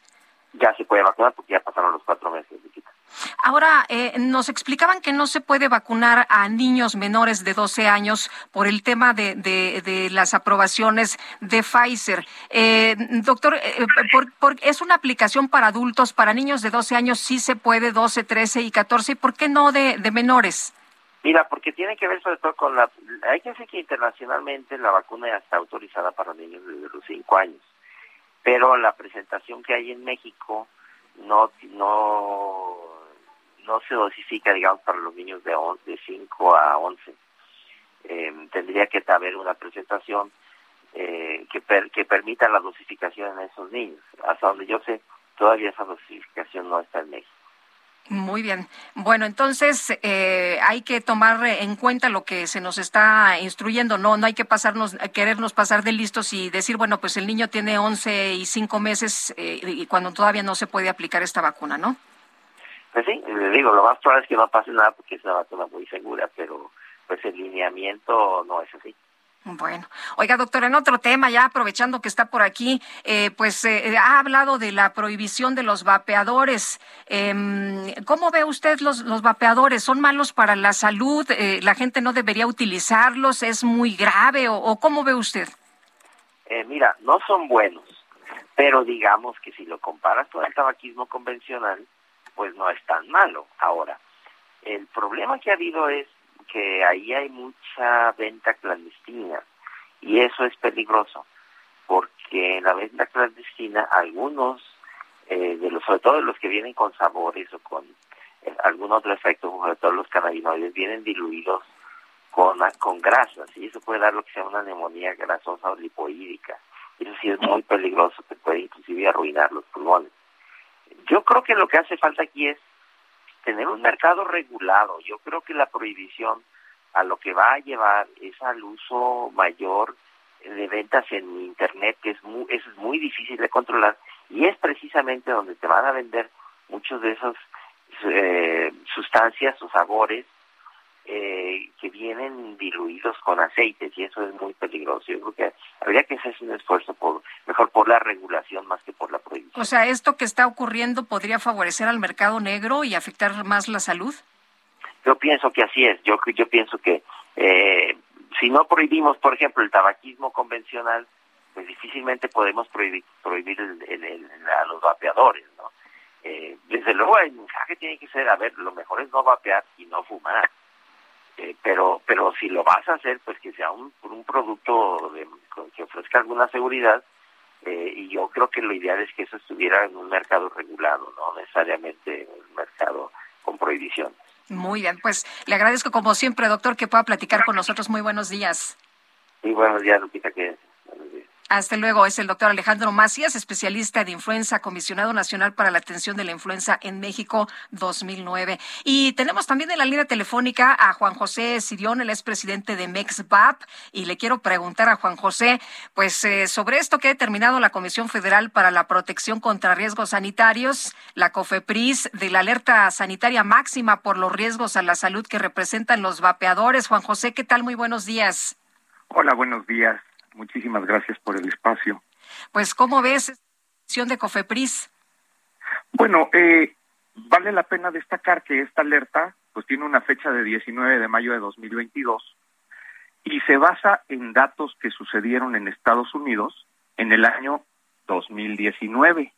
Entonces, esta alerta o eh, está basada en una profunda ignorancia del tema o eh, de manera mañosa, está tomando datos superados para, para basar eh, esta, esta prohibición, ¿no? Y me refiero a esto. Esta enfermedad pulmonar derivada del uso del acetato de vitamina E se dio solamente en Estados Unidos, solamente en el año 2019 y solamente con productos adulterados en el mercado negro. Eh, la afirmación de que los de que los líquidos de vapeo tienen acetato de vitamina E es una mentira porque en ninguna parte del mundo ha habido este tipo de enfermedad más que en ese periodo específico en Estados Unidos. Eh, en México, el uso de los vaporizadores tiene alrededor de 10 años. En la actualidad tenemos aproximadamente 1.5 millones de usuarios y no se ha documentado ni una enfermedad grave ni una muerte con base en estos en estos datos. Entonces, es una alerta sanitaria que es un total despropósito porque una alerta sanitaria lo que debe de hacer es alertar a la población de un riesgo existente. Si se alerta de algo que no existe, no, cumple ninguna función una alerta sanitaria. Oye, y, y bueno, eh, se está eh, informando de tres acciones. Una es que haya vigilancia sanitaria, que se incremente el número de visitas, de verificaciones y aseguramientos a dispositivos. Hay otra que dice que se refuerza la capacitación de las autoridades sanitarias sobre el control sanitario de este tipo de productos y los establecimientos que los venden. Y otra que es la que me llamó muchísimo la atención, Jornada Nacional de Denuncia Sanitaria enfocada en promover vigilancia y reportes ciudadanos sobre máquinas expendedoras y puntos de venta que comercialicen estos productos. ¿Cómo ves esta? Así es. Bueno, mira, todo eso, todo eso está, digamos, dentro de los parámetros normales de las acciones de COFEPRIS. Sin embargo, vale la pena destacar que en octubre del año pasado, la Suprema Corte de Justicia, por contradicción de tesis, determinó inconstitucional la prohibición de la venta de los vaporizadores.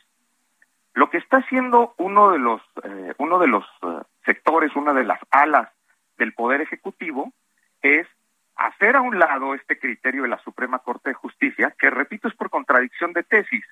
Eh, contradicción de tesis significa casi, casi que es una jurisprudencia ya prácticamente imposible de tirar, en la que se dice la prohibición es inconstitucional. Entonces, la autoridad administrativa por, por conducto de la Secretaría de Salud y especialmente la COFEPRIS, lo que hace es que a sabiendas de que hay una inconstitucionalidad en la prohibición, realiza este tipo de acciones, por ejemplo, para incautar mercancía en una tienda de vapeo, a sabiendas de que en el momento en que lleguemos al amparo, van a perder el amparo por la jurisprudencia, pero afectando directamente esta tienda porque la dejan cerrada durante un año que se tarda la tramitación de un juicio de esta naturaleza. Por otro lado, las máquinas expendedoras sí han representado un problema también desde la perspectiva de nosotros que somos usuarios y, y este y estamos a favor de estas tecnologías porque pierden el control de la venta, por ejemplo, a menores de edad. Una máquina expendedora no tiene razón de existir en este tipo de dispositivos, igual que no hay máquinas expendedoras para cigarros. Esta es una tecnología de reducción de daño que está diseñada para usuarios mayores de edad. Entonces, bueno, lo de las máquinas expendedoras, digamos, es otra cosa. Pero en las tiendas de vapeo, no obstante, no existe una regulación, porque el propio, eh, eh, la propia Secretaría de Salud ha, ha detenido todos los intentos de regular por parte de diputados y senadores que han presentado iniciativas para hacer una regulación pues proporcional de los vaporizadores, eh, pues hacen estas acciones sin que haya un marco legal necesario, ¿no? Entonces, Aquí lo único que sucede es, no obstante los criterios de la Suprema Corte de Justicia, no obstante los intentos que tienen los legisladores de regular, estamos en un mercado gris, donde sabemos que la prohibición es inconstitucional, pero donde no hay reglas para su comercialización. Eh, Juan José, ¿esto favorece al, al mercado negro y esto favorece a que se pudieran presentar más riesgos a la salud? Eh, sí, sí lo favorece porque eh, bien una tienda establecida, eh, aun cuando esté trabajando en un mercado informal, pues tiene cierta manera de ser localizada y cierta manera de, hacerse responsable de lo que está comercializando. Pero si esto se vuelve una comercialización totalmente clandestina, nunca vamos a saber de dónde salen los materiales que se utilizan para producir este tipo de cosas. Sin embargo, vale la pena destacar una cosa. Eh, los ingredientes que utilizan los líquidos de vapeo son tan, por decirlo de alguna manera, nobles, que por eso, no obstante, hay un mercado clandestino, no ha habido ninguna persona que se haya declarado grave ni haya muerto en los últimos 10 años en México utilizando estos dispositivos. Lo que nos decías en Estados Unidos era otra cosa, ¿no? Acetato de vitamina E. Era, era una acción en la que una persona malintencionadamente eh, rebajó unos líquidos que contenían THC y les puso acetato de vitamina E y los vendió en el mercado negro en los estados en que el uso del THC está prohibido en Estados Unidos. Hay estados en que la marihuana es legal en Estados Unidos, hay estados donde es prohibida. Entonces, esto se vendió en los estados donde no está permitido. Eh, esta persona eh, eh, manipuló los líquidos y eso fue lo que causó la enfermedad, pero fue un brote muy específico que tuvo su punto máximo en septiembre de 2019 y que para febrero de 2020 ya no había más casos. Muy bien, pues te agradezco que hayas platicado con nosotros y que nos eh, des la, la otra la otra parte, ¿no? La otra cara de la moneda. Muchas gracias, Juan José. Muchísimas gracias. Hasta luego, muy buenos días. Juan José Sirión es presidente de MEXVAP. Y rapidito nos vamos con Carlos Navarro. La Secretaría de Seguridad Ciudadana de la Ciudad de México expuso el reglamento de tránsito ante integrantes de consejos nacionales de seguridad privada. Y Carlos, cuéntanos de qué se trata. Buenos días, Lupita. Te saludo con gusto a ti, al auditorio, y te comento que la Secretaría de Seguridad Ciudadana Capitalina, a través de la Subsecretaría de Control de Tránsito, brindó una exposición del reglamento de tránsito entre integrantes del Consejo Nacional de Seguridad Privada. En el encuentro entre funcionarios públicos e integrantes del sector privado, se habló sobre la modernización e implementación del nuevo reglamento que entró en vigor en abril pasado en la capital del país. El presidente del Consejo, Raúl Sapiel, destacó la necesidad de que las empresas de seguridad privada conozcan las normativas vigentes. Escuchemos. Estamos hablando que en la Ciudad de México operan más de 1.300 empresas en materia de seguridad privada. Todas estas empresas eh, utilizan, por supuesto, utilizan unidades para llevar a cabo sus funciones, traslado de personal, su supervisión, y es una obligación que hoy las y los empresarios asumimos con la Secretaría de Seguridad Ciudadana en permear justamente. Hey, it's Ryan Reynolds, and I'm here with Keith, co star of my upcoming film, If, only in theaters, May 17th. Do you want to tell people the big news? All right, I'll do it. Sign up now and you'll get unlimited for $15 a month in six months of Paramount Plus Essential Plan on us. Mintmobile.com slash switch. Upfront payment of $45 equivalent to $15 per month. Unlimited over 40 gigabytes per month. Face lower speeds. Videos at 480p. Active Mint customers by 531.24 get six months of Paramount Plus Essential Plan. Auto renews after six months. Offer ends May 31st, 2024. Separate Paramount Plus registration required. Terms and conditions apply if rated PG. La Secretaría de Seguridad Ciudadana brindó al, al, Sí. ante los empresarios varias reglas para que sepan cómo funciona el reglamento. La información que te tengo, Lupita. Gracias, Carlos. Carlos Navarro. Vamos a una pausa y regresamos. Sergio Sarmiento y Lupita Juárez quieren conocer tu opinión, tus comentarios o simplemente envía un saludo para ser más cálida esta mañana. Envía tus mensajes al WhatsApp 5520 109647.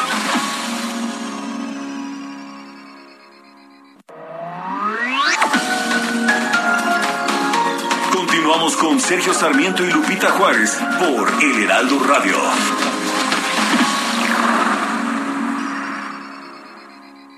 Emprendedores, empresarios e inversionistas, todos reunidos en un mismo lugar. La Feria Internacional de Franquicias, este 9, 10 y 11 de junio en el World Trade Center de la Ciudad de México. Las franquicias más exitosas del mercado. Regístrate en www.fif.com.mx. Este 20 de mayo celebramos el Día del Psicólogo, pues un día como hoy, pero de 1937, fue entregada la primera licencia para ejercer la profesión en nuestro país. Ahora bien, aunque han transcurrido pocas décadas desde entonces, los inicios de esta rama son mucho más antiguos, ya que existen documentos que comprueban que desde mediados del siglo XVI comenzaron los estudios sobre la mente humana y los comportamientos en la sociedad. El papel del psicólogo es fundamental en la sociedad para brindar la atención integral a las personas, pues el profesional de la salud mental proporciona psicoterapia y orientación en una gran variedad de situaciones. A la fecha, cada vez son más las instituciones que ofrecen esta carrera dentro de su oferta educativa. En la actualidad, se estima que existen 12 psicólogos por cada 100.000 habitantes en México. Entiende tienda o en línea. Lo más cool de lo hot está en Soriana. Pantalla BIOS Smart TV 32 pulgadas, 3,990. Y el G 4K 50 pulgadas, 8,990. Y además 30% de descuento en todos los accesorios eléctricos para el cabello. Soriana, la de todos los mexicanos. A mayo 23, aplica restricciones, válido Hiper y Super.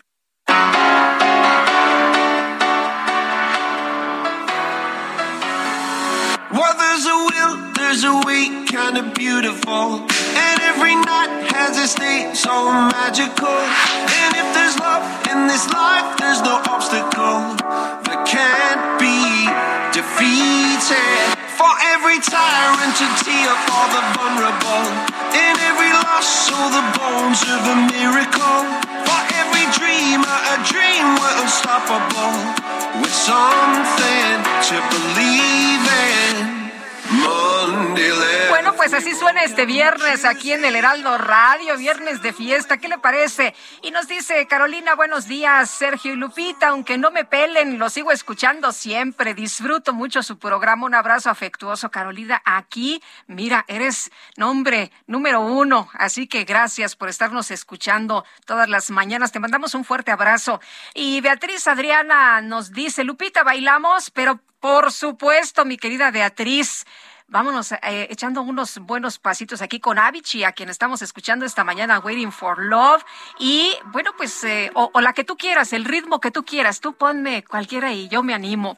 Eh, nos dice un gran abrazo y que comience la fiesta. Por favor, mándale saludos a mi mamá Cristina Gómez, que está por allá en Toluca. Pues a tu mamá Cristina Gómez, un saludo, un abrazo y todo nuestro cariño y agradecimiento por estar en sintonía. Y nos dice VipCat, se preocupan por los vapeadores y no por entrar a las escuelas a ver la cantidad de drogas que se venden ahí, sí, justo en las escuelas, tanto públicas como las privadas. Son las ocho ya con 34 minutos. En Soriana siempre te llevas más. Aprovecha que el aceite ave de 850 mililitros está a 34.90 o 4x3 en todos los purés de tomate y 3x2 en tía rosa y pastelitos marinela. Soriana, la de todos los mexicanos. A mayo 23, aplican restricciones. Válido en Hiper y Super. Unos momentos nos escribió una persona en el auditorio, oigan, ya está todo carísimo. ¿Qué tal la inflación? Pues fíjese usted que la canasta básica aquí en la Ciudad de México se encareció 21.2% en supermercados. Esto según una comparación de precios hecha en los últimos cinco meses, una nota que hoy publica el Heraldo de México. De acuerdo con el seguimiento de precios de la canasta básica realizado por la Secretaría de Desarrollo Económico, adquirir el primero de enero 30 productos básicos requería desembolsar 942.12 pesos, tomando como referencia el costo más barato ofrecido en las tiendas de autoservicio. Para el 14 de mayo de 2022, comprar los mismos insumos exigió un gasto de 1.142 pesos con 15 centavos. Yo creo que a usted le pasó, ¿no? Que de repente iba una semana y luego ya iba la otra y de repente, ah, caray, déjeme, déjeme regresar a mi casa porque ya no alcanzó, ya lo que traía en la bolsa ya no me alcanzó. Bueno, pues resulta que en la lista que compone la canasta, 21 productos aumentaron de precio, como el aguacate Hass, que pasó de 34.9 a 95 pesos el kilo, es decir, que experimentó un aumento de más del 170%, de 170%. Imagínese, ayer estaba el aguacate 140 pesos el kilo el kilo. Otros ocho mostraron una baja, siendo la lechuga romana la que disminuyó 29% en su costo de 16.9 a 11.9 pesos el kilo. Nah, pero pues imagínese comer nada más lechuga romana, pues como que no.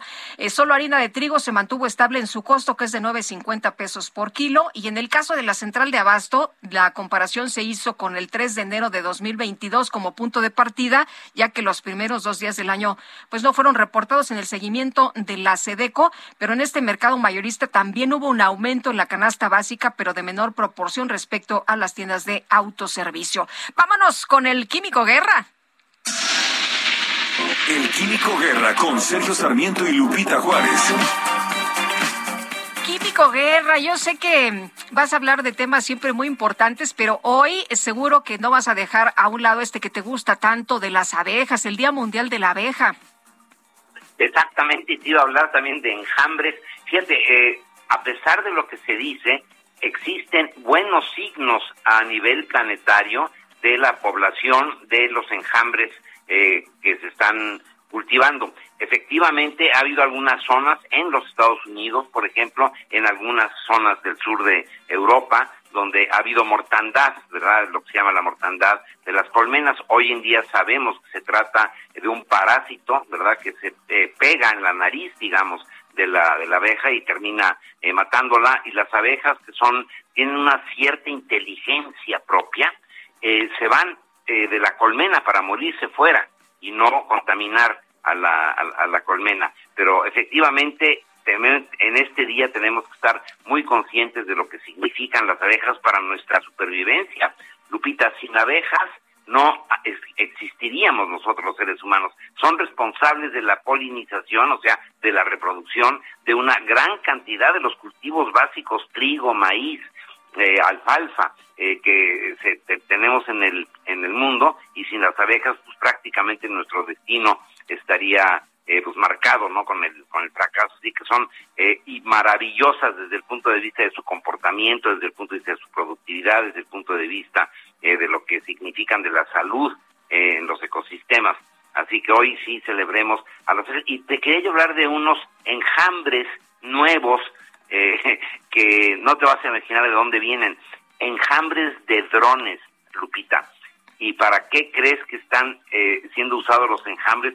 Los enjambres de drones ya se han usado, por ejemplo, cuando en grandes espectáculos como las Olimpiadas, etcétera, hemos visto que encienden luces en el cielo y hacen figuras verdaderamente extraordinarias, ¿no? Que nos dejan con la boca abierta los enjambres de drones. Bueno, pues hay una empresa eh, eh, emergente, un startup en los Estados Unidos, en la ciudad de Seattle, se llama Drone Seed o sea, la semilla de drones, que está usando enjambres de drones para la reforestación en el mundo y lo están ahorita empleando en los terrenos afectados por estos terribles incendios que hubo en California, que hubo en Oregon, que hubo en la Columbia Británica, en el eh, Canadá, con un ¿Haciendo de polinizadores?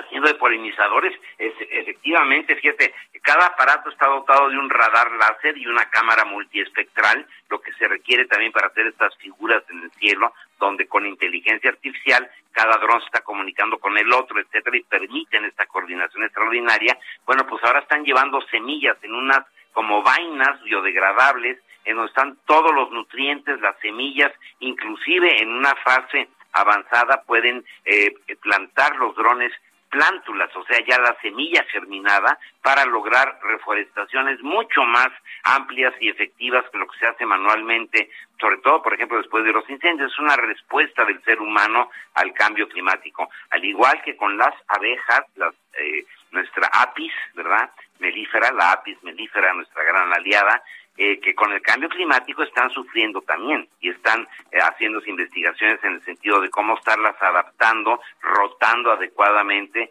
para que puedan seguir cumpliendo con esta extraordinaria y maravillosa función que no es únicamente dar la miel, sino permitir la supervivencia de la raza humana a través de la polinización, Lupita. Pues a cuidar a nuestras abejas. Oye, por lo que nos dice, sin abejas no hay nada. Y lo que siempre comentamos, mientras otros andan en la grilla, pues hay quien sí está dedicado a chambear y quien logra estos avances, Químico. Exactamente, y con tener esperanza, ¿no? Los homopolíticos, como te he comentado, están genéticamente diferenciados de ti, de mí, de los que nos escuchan, de los porque a ellos no les interesa realmente el avance más que el de ellos mismos, de ellos mismos en su en su carrera política. Pero afortunadamente existen estos otros ejemplos, Lupita. Muy bien, y gracias por compartirlos con nosotros. Químico, un abrazo, buenos días. Igualmente para ti. Ya son las ocho con cuarenta y un minutos y vámonos con Mónica Reyes. Me lo doy, me lo doy, me lo doy, me lo doy, me lo doy. Hola Lupita, muy buenos días amigos, qué gusto saludarlos, ¿cómo están? Esperemos que bien, porque les tengo una super promoción, escuchen bien. Seguro ustedes llevan tiempo queriendo comprarse algo Pues saben que en Hot Sale con Citibanamex podrán decir me lo doy. Aprovechen este 24 de mayo. Además de las ofertas, obtendrán hasta 15% adicional en sus compras a meses sin intereses y sin límite de bonificaciones. Activen la promo en Citibanamex Móvil y disfrútenla en los negocios en línea participantes. Condiciones en citibanamex.com diagonal hot sale, CAT 73.9% sin IVA. Cálculo 30 de marzo del 2022. Vigencia al 30 de septiembre del 2022. ¿Qué les parece? Regreso contigo, Lupita. Gracias. Muy buenos días. Gracias, Mónica Reyes. Y vámonos al resumen de lo más importante. En este espacio, Alejandro Efraín Benítez, titular de la Secretaría de Salud de Hidalgo, explicó que actualmente se está analizando una posible relación entre la hepatitis aguda infantil y el COVID-19.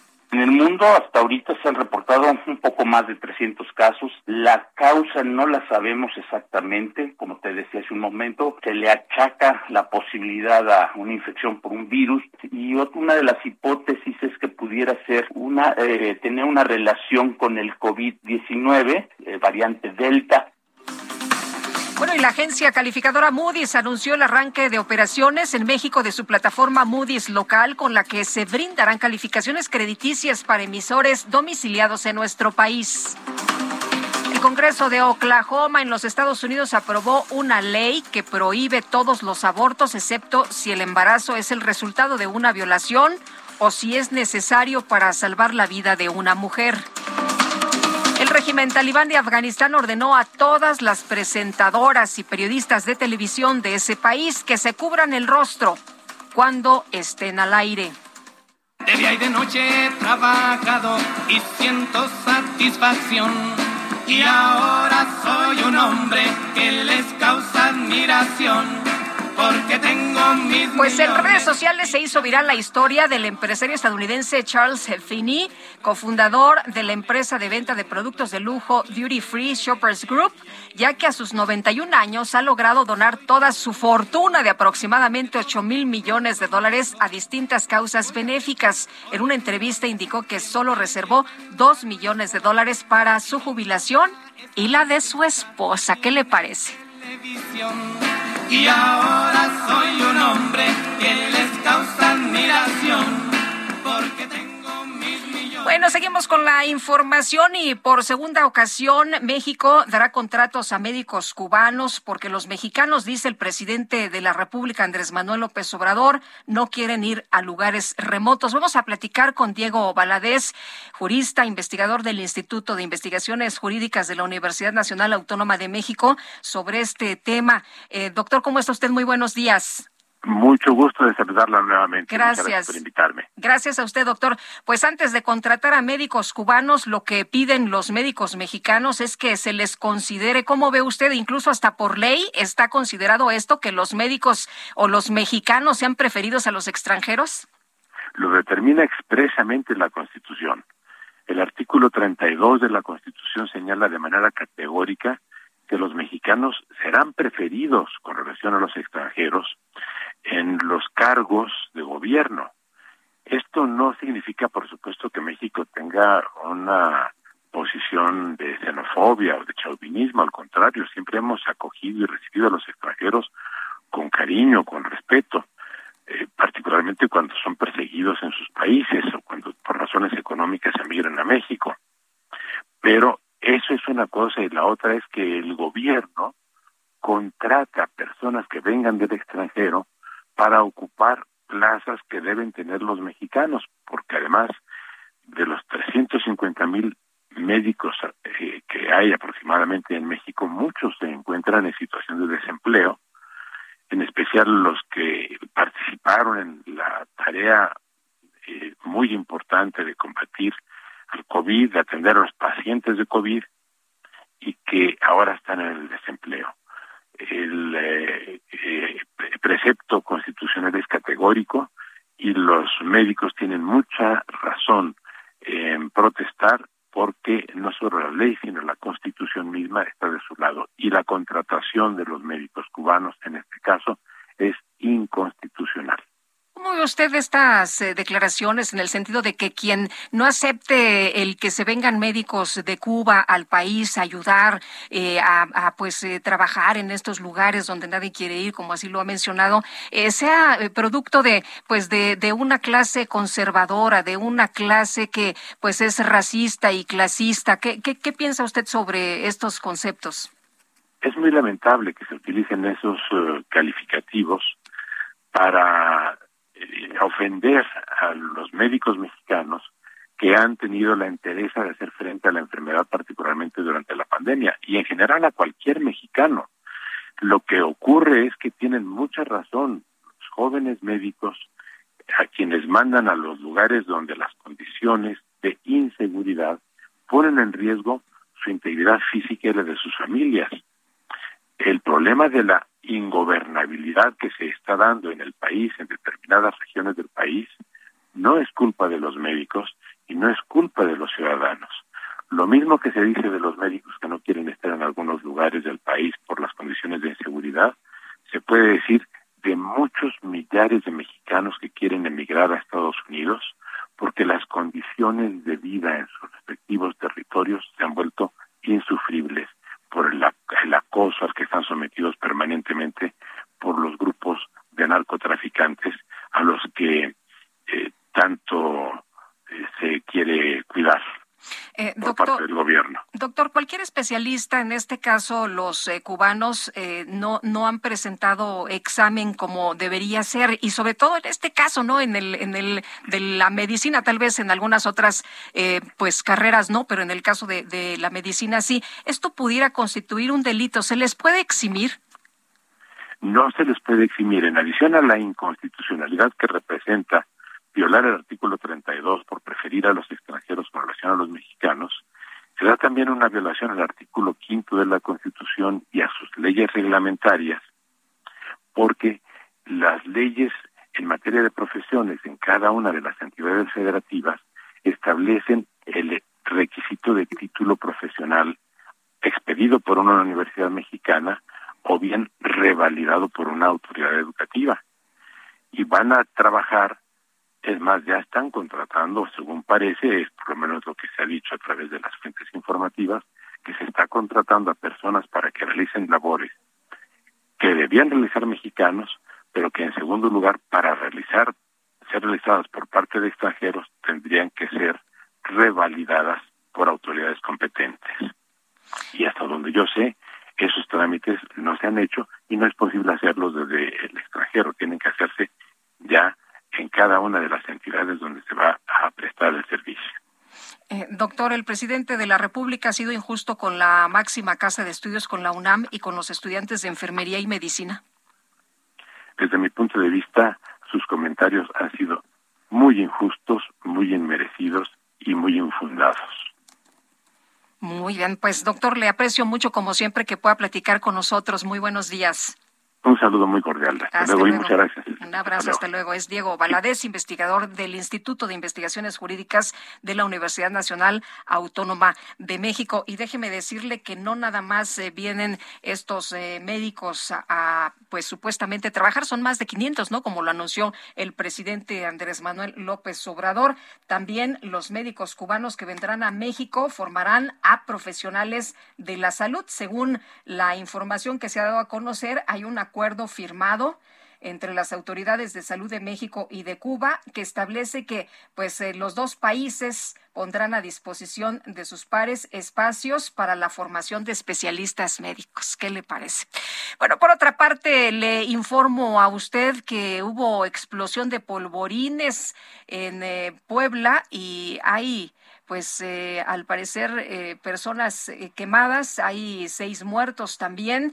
por la mañana de ayer se registró la explosión de un polvorín en el municipio de Santo Tomás, Hueyotlipan, con saldo de dos muertos y dos heridos. Por la tarde, otro negocio similar, pero en la comunidad de Zaragoza de la Luz, en el municipio de Tulcingo, del Valle de las pues hay, ya sabe usted, donde hay siempre este tipo de, de, noticias. Lamentablemente perecieron cuatro personas, tres heridos, entre ellos hay dos, dos niñas. El titular de la Secretaría de Obras y Servicios de la Ciudad de México, Jesús Esteva, reportó los avances de la rehabilitación de la línea 12 del metro y Carlos Navarro, nos tienes más detalles, cuéntanos. Buenos días, Lupita. Te saludo con gusto a ti, al auditorio, y te comento que la rehabilitación de la línea 12 del metro, que sufrió el colapso de su tramo entre las estaciones Olivos y Tezonco, se está usando tecnología de punta. En un mensaje a medios de comunicación para informar los avances de los trabajos, el secretario de Obras y Servicios Jesús Esteba explicó que en el tramo metálico elevado llevan a cabo los escaneos o levantamientos topográficos de alta precisión, denominados nubes de punto. Escuchemos llegan a levantar hasta 2 millones de puntos por segundo y con estos tenemos una fotografía de las condiciones en las que está la estructura, de las características de los niveles y es con base en ello, adelante, otra imagen del el nivel de precisión al que llegamos. Esto ya eh, tiene un avance muy importante y esto se traduce en planos que veremos a continuación. Estas nubes de puntos se tienen que transformar en el proyecto de reforzamiento, en los puntales, en los diafragmas y vean la cantidad de piezas piezas en las que estamos eh, trabajando. En total son aproximadamente 33 mil piezas las que se van a fabricar. El secretario recordó que el reforzamiento de las 152 columnas inició en noviembre del año pasado. Una vez que se concluya su reforzamiento, se inicia con la inyección de resinas en todas las fisuras y a partir de concluir este trabajo ya se colocan cubiertas de fibras de carbono que aumentan la resistencia de las columnas hasta en un 30%. Llevan 135 de las 152 columnas, o sea, casi el 90%. Sobre los encamisados de diversos frentes que van a reforzar la estructura del viaducto elevado metálico, ya trabajan en 21, dijo el secretario Esteba. Escuchemos. Para haberlos fabricado se requirió de esta nube de puntos, de estos levantamientos a detalle, se requirió de haber hecho demoliciones de todas las banquetas para ubicar la cimentación, porque estos tienen que estar apoyados directamente en la cimentación y una vez que se tiene todas las informaciones que se puede iniciar esta fabricación. Por último, comentó que en el tramo colapsado la primera trave completa llegó hace dos semanas y ahora trabajan en el empate y en la soldadura de presión para las dos piezas. Además, se colaron los cabezales, se elabora la colocación de bancos niveladores y en lo que son preparaciones para los topes sísmicos que van en los cabezales. Lupita, la información que te tengo. Carlos, muchas gracias, muy buenos días. Hasta luego, buenos días. Hasta luego, pues ahí están los avances de la rehabilitación de la línea 12 del metro y vámonos con Javier Ruiz. Hola, Javier. Hola, Lupita, ¿qué tal? Excelente mañana. Pues continúan los problemas, Lupita, sobre la avenida de los insurgentes llegando a la calle San Juana Inés de la Cruz ya informábamos de esta enorme fuga de agua potable, se rompió una, una tubería de aproximadamente 12 pulgadas. Hay personal ya del sistema de aguas de la Ciudad de México tratando, el primero que nada, de sellarla, sin embargo no lo han logrado. Son miles de litros los que se están pues, desperdiciando y esto está provocando que ya haya una laguna sobre la avenida de los insurgentes. Prácticamente tenemos la reducción a un solo carril en dirección hacia la zona del Paseo de la Reforma. Se que todavía tarde por la reparación de esta válvula, posteriormente pues quiten todo lo que quedó para poder pues cavar y nuevamente pues colocar una nueva válvula. Hay que tomar como alternativa el eje poniente de la avenida Guerrero, el avance es mucho más aceptable para evitar la zona de insurgentes. De momento, Lupita, es el reporte que tenemos. Muchas gracias, Javier. Buenos días. Estamos atentos. Hasta luego. Hasta mañana. Igual para ti. Hacemos una pausa y regresamos.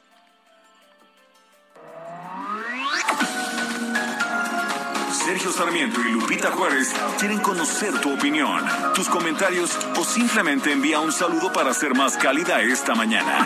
Envía tus mensajes al WhatsApp 5520 109647.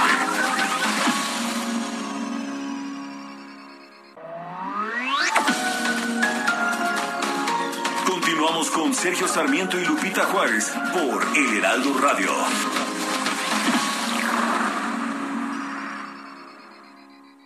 Buenos días, amigos. ¿Qué tal?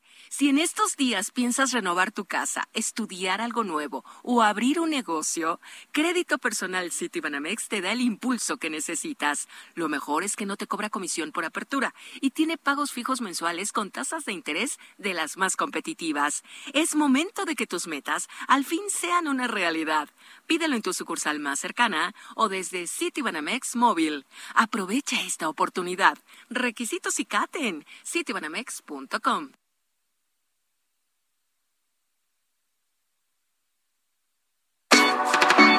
Oye, mujer, lo que has provocado en mí. No tengo explicación, hundo en la emoción que sucede. Oye, mujer, tú me has conquistado y yo ni cómo decir lo que yo por ti. Yo te amo.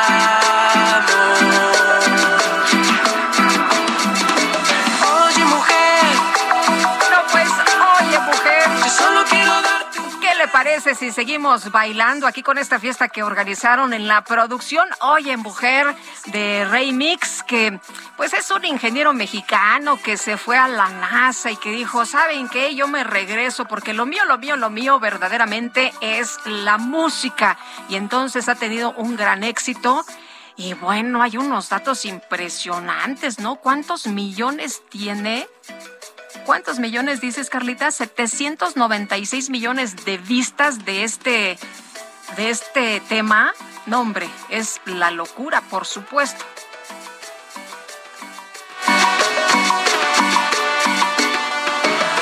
Qué barbaridad. Pues sí, sí está cañón, nos dicen por acá. Bueno, vámonos a los mensajes esta mañana. Dice Abel, hola, buen día. Es mentira eso de los vapeadores. Resulta que son más nocivos que los cigarros. No le conviene a la industria, a lo mejor por eso presionan al gobierno porque perderían muchos clientes. Y nos dice Luis González, buenos días, Lupita Elena Poniatowska, un icono de la literatura. Yo he leído Hasta no verte, Jesús mío. Yo creo que es de mis novelas favoritas de Elena Poniatowska. ¿eh? La piel del cielo no se diga.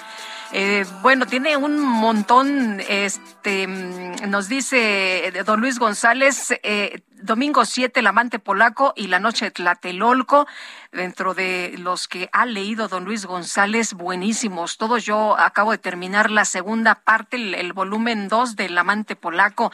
Eh, nos dice también eh, otra persona, buen día, el mismo pájaro que habló con Hugo Chávez, Maduro y AMLO, me comentó acerca de don Sergio el bailador. Excelentes ambos conductores. Saludos desde Polanco. Pues muchos saludos por allá todos nuestros cuates que están en Polanco. Ahorita eh, va a haber una promoción para los cuates de Polanco en la micro deportiva, así que no se nos vayan. Vámonos a la micro con Julio Romero.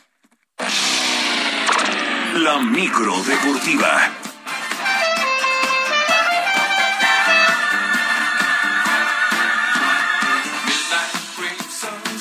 Aquí también traemos música disco, ¿verdad?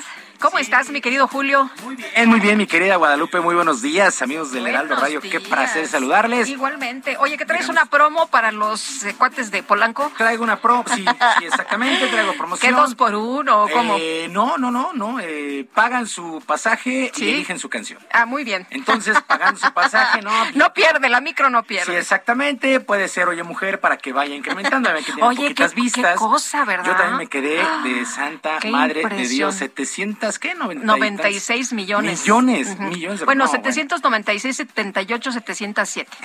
Híjole. No, pues este. ahí vamos. 796 millones 78 mil 707 visualizaciones. No, pues ahí vamos, ¿no? Ahí vamos, ahí vamos, ¿no?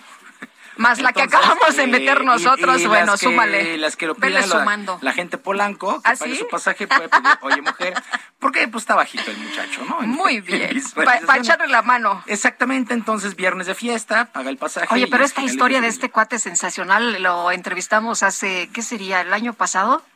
Eh, eh, ¿O cuando a, a principios de este año platicábamos con él y decía, no, es que saben que yo, bueno, estudié ingeniería, me fui a, a Estados Unidos, a la NASA, pero lo mío, lo mío es la música. Entonces se puso en su casa y en su, en su cuarto, en su recámara, a echar unas mezclas, su papá era músico y entonces, pues él dijo, no, pues yo, la neta, mi vena musical es lo que, lo que voy a seguir en y el mira, futuro. y alcanzó mira a llegar nada hasta más. el infinito y más allá ¿no? Así con esta es, canción, así o sea, es. que se le cumplió estar ahí lo- en lo de la NASA. Bueno, pues felicidades. En el al- espacio. al, Musical. el- al, al rey, rey, rey Mix, ¿no? Rey Así Mix, se llama. Rey Mix, ¿no? Rey Mix, una cosa. Bueno, en fin, pues felicidades, porque pues sí, su canción está bastante pegajosa y pues por eso tanta reproducción. Bueno, oye, vámonos con la información. Llegamos a la otra orilla, por fin es viernes. El, eh, el equipo de los Tuzos del Pachuca y las Águilas del América empataron a un gol el día de ayer en el duelo de ida de las semifinales del torneo de clausura. Diego Valdés al minuto 54 adelantó al conjunto del América, pero Nicolás Ibáñez al 82 de penalti puso los números definitivos. Uno por uno, una, un empate que le sabe a derrota al equipo del América, que tuvo cualquier cantidad de oportunidades, pero simple y sencillamente no las supieron aprovechar. Por lo pronto, Fernando Ortiz, quien es el técnico de este conjunto americanista, fue contundente al señalar que su equipo estará sí o sí en la gran final y el boleto lo estarán logrando el domingo en el Estadio Hidalgo.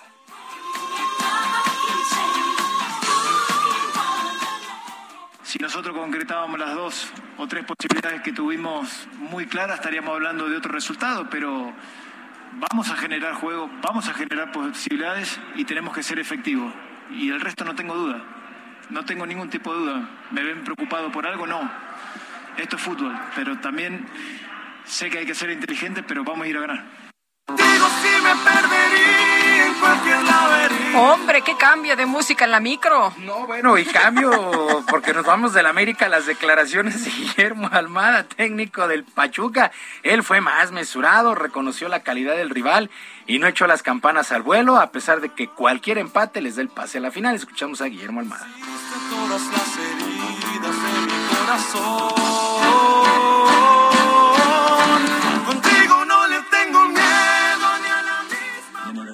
Grandes futbolistas, un gran entrenador, es una gran institución y tonto sería de nuestra parte confiarnos este, en nuestra casa. Vamos a jugar otra final con ellos, seguramente el- el día domingo y va a ser tan o más duro que, que el día de hoy. Así que si queremos lograr el pase a la final, lo tenemos que demostrar en la cancha, no con palabras.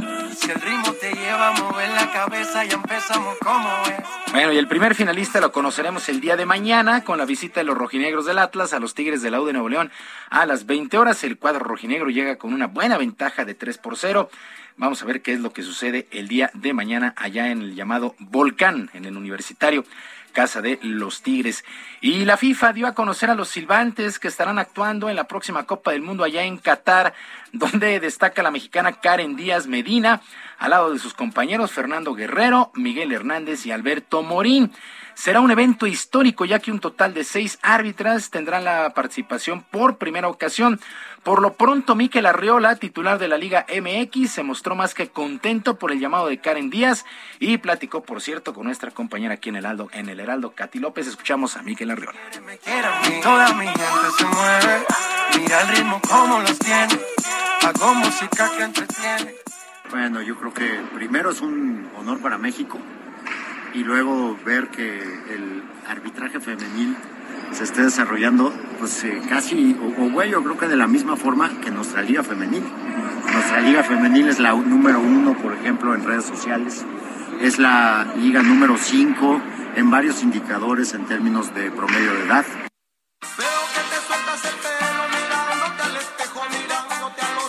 Pues qué buena noticia. Sí, la verdad es que Karen Seis Díaz. árbitras, Seis árbitras. entre ellas y una la mexicana. Es Karen Díaz, sí, una gran árbitro, una gran árbitro. La verdad es que hay, hay que señalarlo. Y será un evento histórico porque por primera vez habrá mujeres. ¿Y en qué país, no? ¿Y en qué país? Ahí les encargamos la FIFA. Pues ahí les encargamos a los de la FIFA. Llevan dos mundiales ahí de miedo.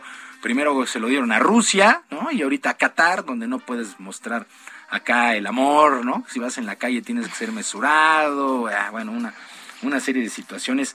Eh, hay mucha polémica porque han fallecido muchos trabajadores migrantes que están en los estadios, han fallecido, los traen a marchas forzadas. La verdad es que este, este Mundial de Qatar sí va a ser muy atractivo, pero pues ahí lo que envuelve y la- eh, las, los, eh, ¿cómo le llamaban? Los daños colaterales han sido, han sido, han sido fuertes, ¿no? Bueno, por cierto, Miquel Arreola se dio cita para poner en marcha el torneo de High Alay en el Frontón México como un expelotari muy destacado para nuestro país. Bueno, de manera oficial, Cruz Azul ya es oficial, prácticamente se había dado a conocer el miércoles, pero ayer lo hicieron oficial. El cese de Juan Reynoso como su entrenador luego de quedar eliminado en los cuartos de final a manos de Tigres. Reynoso les dio el título el título de liga después de 23 años, sumó 41 puntos en un solo torneo, muy destacado lo que ha hecho Juan Reynoso, pero pues ya, ya le dieron las gracias. Actividad en los playoffs en el básquetbol de la NBA, juego 2 en la final de la Conferencia del Este y el día de ayer los Celtics de Boston 127 a 102 sobre el calor de Miami, se emparaja un juego por bando esta final. Jason Tatum 27 puntos y Jalen Brown y Marcus Smart 24 unidades para el equipo de los Celtics que se ponen uno a uno. Miami sigue siendo ligeramente favorito en el este. En la conferencia del oeste, el día de hoy, juego 2 con ventaja de 1 a 0. Los guerreros de Golden State estarán enfrentando a los Mavericks de Dallas. Así es que, pues ya solamente quedan cuatro equipos con vida en la NBA. Y la escudería Red Bull decidió reemplazar al piloto mexicano Sergio Pérez para las clasificaciones del el día de hoy en el Gran Premio de España, sexta fecha de la temporada en la Fórmula 1 de automovilismo, debido a que tienen que cumplir con el reglamento impuesto por la FIA. La escudería austriaca designó a Yuri Vips, este piloto de Estonia, como conductor. La FIA obliga a todos los equipos a darle kilómetros a sus jóvenes pilotos para que tengan fogueo en al menos dos fechas, por lo que este viernes Vips tendrá su oportunidad y el tapatío regresa al volante el sábado a la clasificación y el domingo a la carrera. Así es que, eh, pues el día de hoy no, no tendrá actividad Checo Pérez allá en España. Y se llevó a cabo el sorteo de lo que será el abierto de tenis de Roland Garros en Francia, el segundo Grand Slam del año. Y los tres favoritos, los españoles Rafael Nadal y Carlos Alcaraz, además del serbio Novak Djokovic, quedaron en la misma llave, por lo que muy probable se verán las caras en cuartos o semifinales. Novak Djokovic abrirá su participación contra el japonés Yoshihito Nishioka. Rafael Nadal se medirá al australiano Jordan Thompson, mientras que Carlos Alcaraz debuta con un jugador que saldrá de la quali, así es que pues ya, ya prácticamente todo listo para el inicio de Roland Garros, el segundo Grand Slam del año. Lupita, amigos del auditorio, la información deportiva este viernes. Les recuerdo nuestras vías de comunicación en Twitter. Estoy en arroba jromerohb, en arroba jromerohb, además de nuestro canal de YouTube, Barrio Deportivo, Barrio Deportivo de lunes Ay, ese Barrio Deportivo, qué bárbaros, qué bárbaros. Oye, gracias. Eh, pues ya me dejan aventarme acá la porra. Deja, si no, si comercial, ya llegamos a nueve mil suscriptores. Ya Hombre, estamos en qué los bien. suscriptores. Felicidades. Ahí, ahí la llevamos, ahí la llevamos con información y pues el Se pone el- el- bueno. el chacoteo. el chacoteo por todo- todos los días ahí en Ay, YouTube a mu- las siete ay, muchachos. Bueno, muchas gracias, muchas gracias, mi querido Julio Al Romero. contrario, que sea un extraordinario día para todos y que sus equipos ganen. Gracias, hasta luego, buenos días. Bueno, y vamos a platicar con Pepe Urbina, abuso de cuevas e instructor de buceo. No es la primera vez que conversamos con Pepe y en esta ocasión lo hacemos porque resulta que la manifestación de impacto ambiental, modalidad regional presentada por Fonatur ante la Semarnat, admite que en el tramo 5 del tren Maya, pues hay selva mediana, vegetación secundaria, manglar, eh, también suelos cársticos y flujos subterráneos. Pepe, ¿cómo estás? Muy buenos días. ¿Qué tal? Buenos días, ¿cómo te va? Mira, Bien. estaba justo por irme al mar y el viento está muy fuerte y ya me quedé sin trabajar. No me digas, hombre. Pues así es, el- así es esto de vivir Así es, así del es. mar y del Ah, agua. Sí, hombre, esto que tanto disfrutas, esto que tanto defiendes, mi querido Pepe. Oye, eh, ¿cómo ven esta, pues, eh, esta manifestación de impacto ambiental? Todo el mundo pensaba que iba a salir al contrario, pero ¿cómo la ven? Mira, si me permites, te voy a hacer una analogía con los partidos de fútbol de mi hijo. Hay veces que cuando él llega a jugar, el otro equipo no completa los jugadores y entonces él se gana por default, ¿no? El equipo de él gana por default, pero de todas formas, como ya están ahí los niños, piden permiso y juegan con eh, menos niños o juegan con un jugador eh, más pero no es válido para el campeonato. Entonces, los niños juegan, se divierten y esto no es válido. Esto es lo mismo que está pasando con esta mía. No es válida. No importa qué tan bien o qué tan mal hecha esté, no es válida. ¿Y esto por qué? Porque eh, se presenta cuando ya está hecho el impacto en el tramo 5 sur. Entonces, más allá de si esté bien hecho o no, no lo vamos a, tomar en cuenta, no tiene que tener implicaciones con eh, nuestro amparo. Sin embargo, estamos jugando con ellos, estamos entrándole a su juego, estamos revisándola, hay un montón de discrepancias, un montón de cosas. A mí me queda claro que los profesionales que hicieron este documento le pusieron todas las ganas para hacer un documento diferente. Pareciera que estaban investigando que quedó suspendido. Yo quisiera suponer que era para en algún otro tramo del tren y ahora lo quisieron adaptar para este tramo. Hay muchas cosas que están ahí eh, entre paréntesis. Estamos estudiando profundamente, créeme, y, y eh, ellos mismos reconocen el daño que se va a causar en la vegetación, en la fauna y sobre todo en eh, los peligros que tienen construir en una área cárstica. Se reconoce en este documento. Lo que sucede es que a pesar de que ponen que las afectaciones pueden ser severas a críticas, concluyen muy eh, a modo que se pueden mitigar de alguna manera, porque no proponen ninguna mitigación real, y, eh, y que se puede llevar a cabo la obra.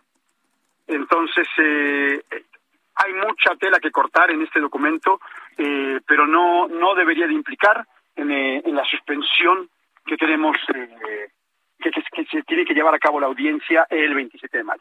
Bueno, pues entonces La- esperaremos La a, suspensión tiene que ser definitiva. esperaremos entonces al 27, ¿no? Esa es como la fecha, la fecha decisiva. Bueno, eso es del amparo presentado por los buzos y yo, pero hay muchos más amparos. Claro. algunos con eh, argumentación similar a la mía y otros eh, con argumentación diferente. Hay un mi amparo solamente funciona para el tramo 5 sur, pero eh, hay amparos que toman todo el tramo. Esta es otra particularidad de esta mía que solamente se refiere al tramo 5 sur. ¿Por, ¿Por qué? Sepa uno, ¿no? Eh, pero o sea, no es todo el tramo, eh, es solamente este, este no, último, no, es el sur. es- está muy hecha a modo, está muy eh, está muy hecha como como si antes se hubiesen estado negando que existía y ahora se quieren sacar un documento que, que dicen que pues mira aquí está. Eh, eh, todo ha empezado de una forma muy eh, muy eh, errática no no hay un orden. Se decía que había caguales y en esta mía no se mencionan los caguales en ningún momento. ¿no? entonces eh, dicen que no hay jaguares porque no encontraron ninguno. Pues se tendría que haber puesto en contacto con los especialistas para eh, o sea, no se va a eh, afectar porque ellos no lo vieron. Exactamente.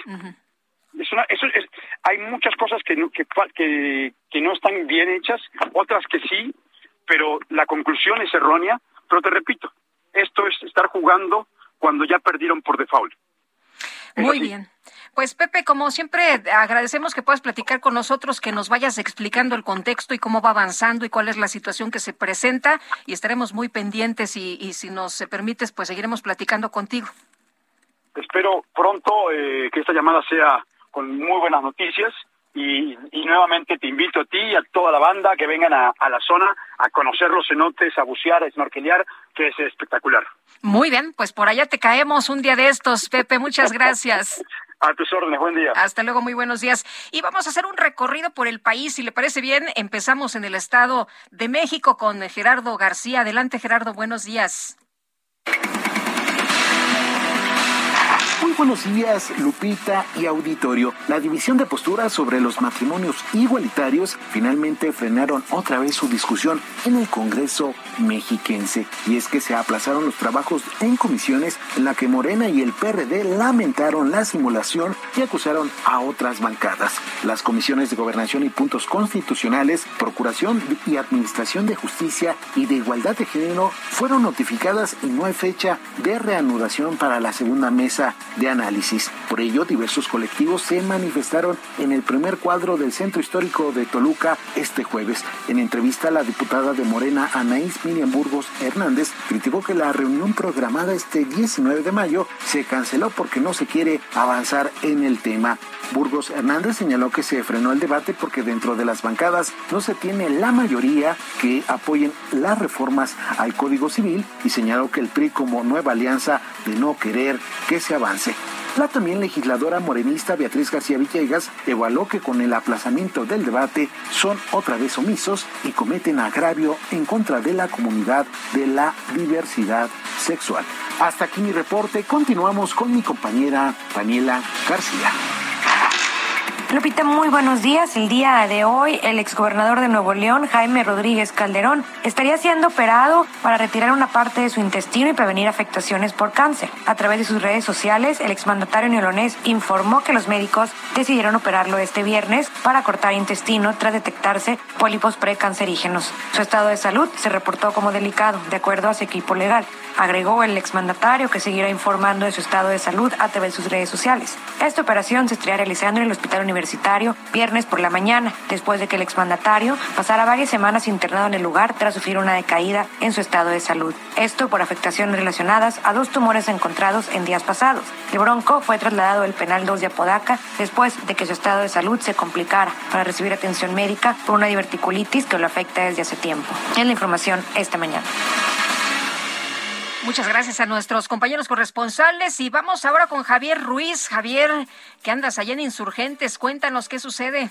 Así es, Lupita, pues continúa esta no me fuga de agua potable, Lupita, no han logrado pues eh, detenerla, no han llegado pues, justamente a esta válvula de 12 pulgadas que se rompió y es por ello que al menos, Lupita, han llegado pues ya cerca de entre 25 y 30 trabajadores del sistema de aguas de la Ciudad de México incluso ya trajeron más eh, bombas para ir drenando el agua potable a diferentes pues alcantarillas. Están esperando que pues primero que nada logren detectar pues eh, exactamente esta válvula, la logren cerrar y posteriormente retirarla. Es una válvula pues bastante grande. Oye, nos mandaste unas imágenes, Javier, donde se ve a dos personas prácticamente como si esto fuera una alberca, ¿no? Les llega el agua al cuello.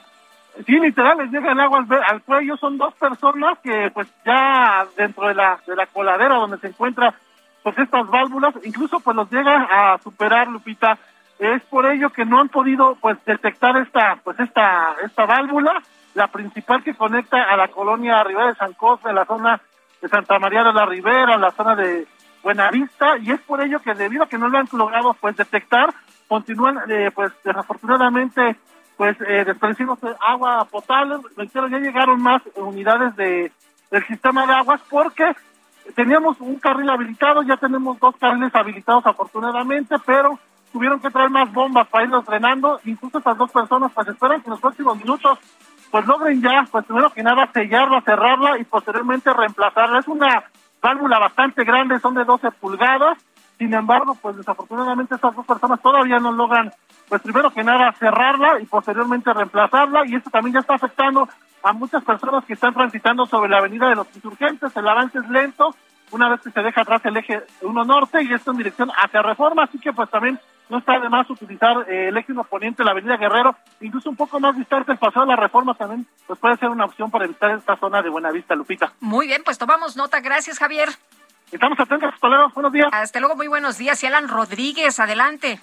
Hola, ¿qué tal Lupita? Amigos, muy buenos días. El eje central Lázaro Cárdenas presenta muy buen avance a partir de la zona de municipio libre y hasta el cruce con la zona del viaducto Miguel Alemán Valdés. A partir de ese punto y hasta la zona centro en el punto de Garibaldi encontrará ya algunos asentamientos. Estos son ocasionados por el cambio de luces del semáforo. Por otra parte, comentarle que ya se liberó la circulación de la avenida Río Churubusco después de que se cumplieron con las diligencias correspondientes para el levantamiento del cuerpo del motociclista que lamentablemente perdió la vida. Con esto comienza ya a agilizarse la circulación para todas las personas que se desplazan hacia la zona poniente de la Ciudad de México. Por lo pronto, el reporte que tenemos. Muchas gracias, Alan. Buenos días. Continuamos al pendiente. Buen día. Hasta luego. Tenemos que hacer una pausa, pero regresamos de inmediato. Le quiero recordar que nuestro número de WhatsApp es el 5520 1096 47.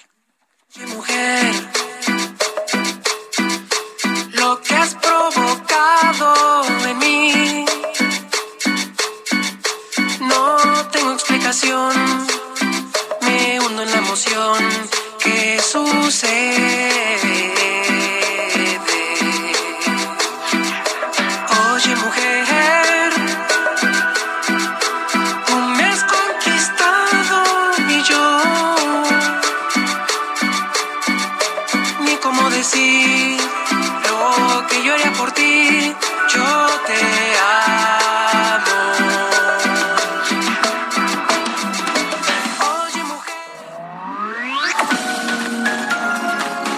Sarmiento y Lupita Juárez quieren conocer tu opinión, tus comentarios o simplemente envía un saludo para ser más cálida esta mañana.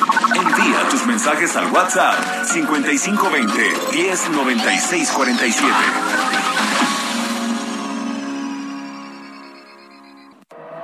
Me lo doy, me lo doy, me lo doy, me lo doy. Me lo doy. Continuamos con Sergio Sarmiento Hola, y ¿qué Lupita tal, Juárez. Lupita Juárez, amigos? Qué gusto Emprendedores, empresarios e inversionistas, todos reunidos en un mismo lugar. La Feria Internacional de Franquicias, este 9, 10 y 11 de junio en el World Trade Center de la Ciudad de México. Las franquicias más exitosas del mercado. Regístrate en www.fif.com.mx.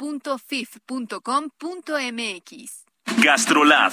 Historia, recetas, materia prima y un sinfín de cosas que a todos nos interesan.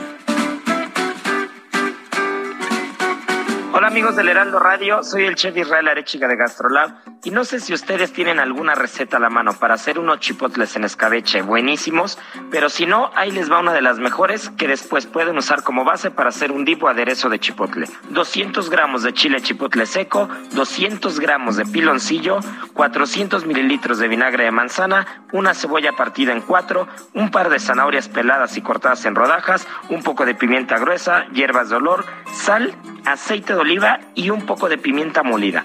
Así que bueno, la preparación es muy sencilla. Lo único que tenemos que hacer es poner a hervir primeramente tanto la cebolla como la zanahoria con el vinagre y el aceite de oliva. Y una vez que se empiece a escabechar, vamos a agregar los chiles, el piloncillo y las hierbas de olor junto con las pimientas. Y ahora sí vamos a dejar cocinar durante un par de horas a fuego muy bajo, esperando que el chipotle vaya absorbiendo todo el escabeche. Ahora sí, dejamos enfriar al refri. Así que bueno, no hay pretexto para hacer este fin de semana un aderezo de chipotle espectacular. Me lo doy, me lo doy, me lo doy. Me lo doy.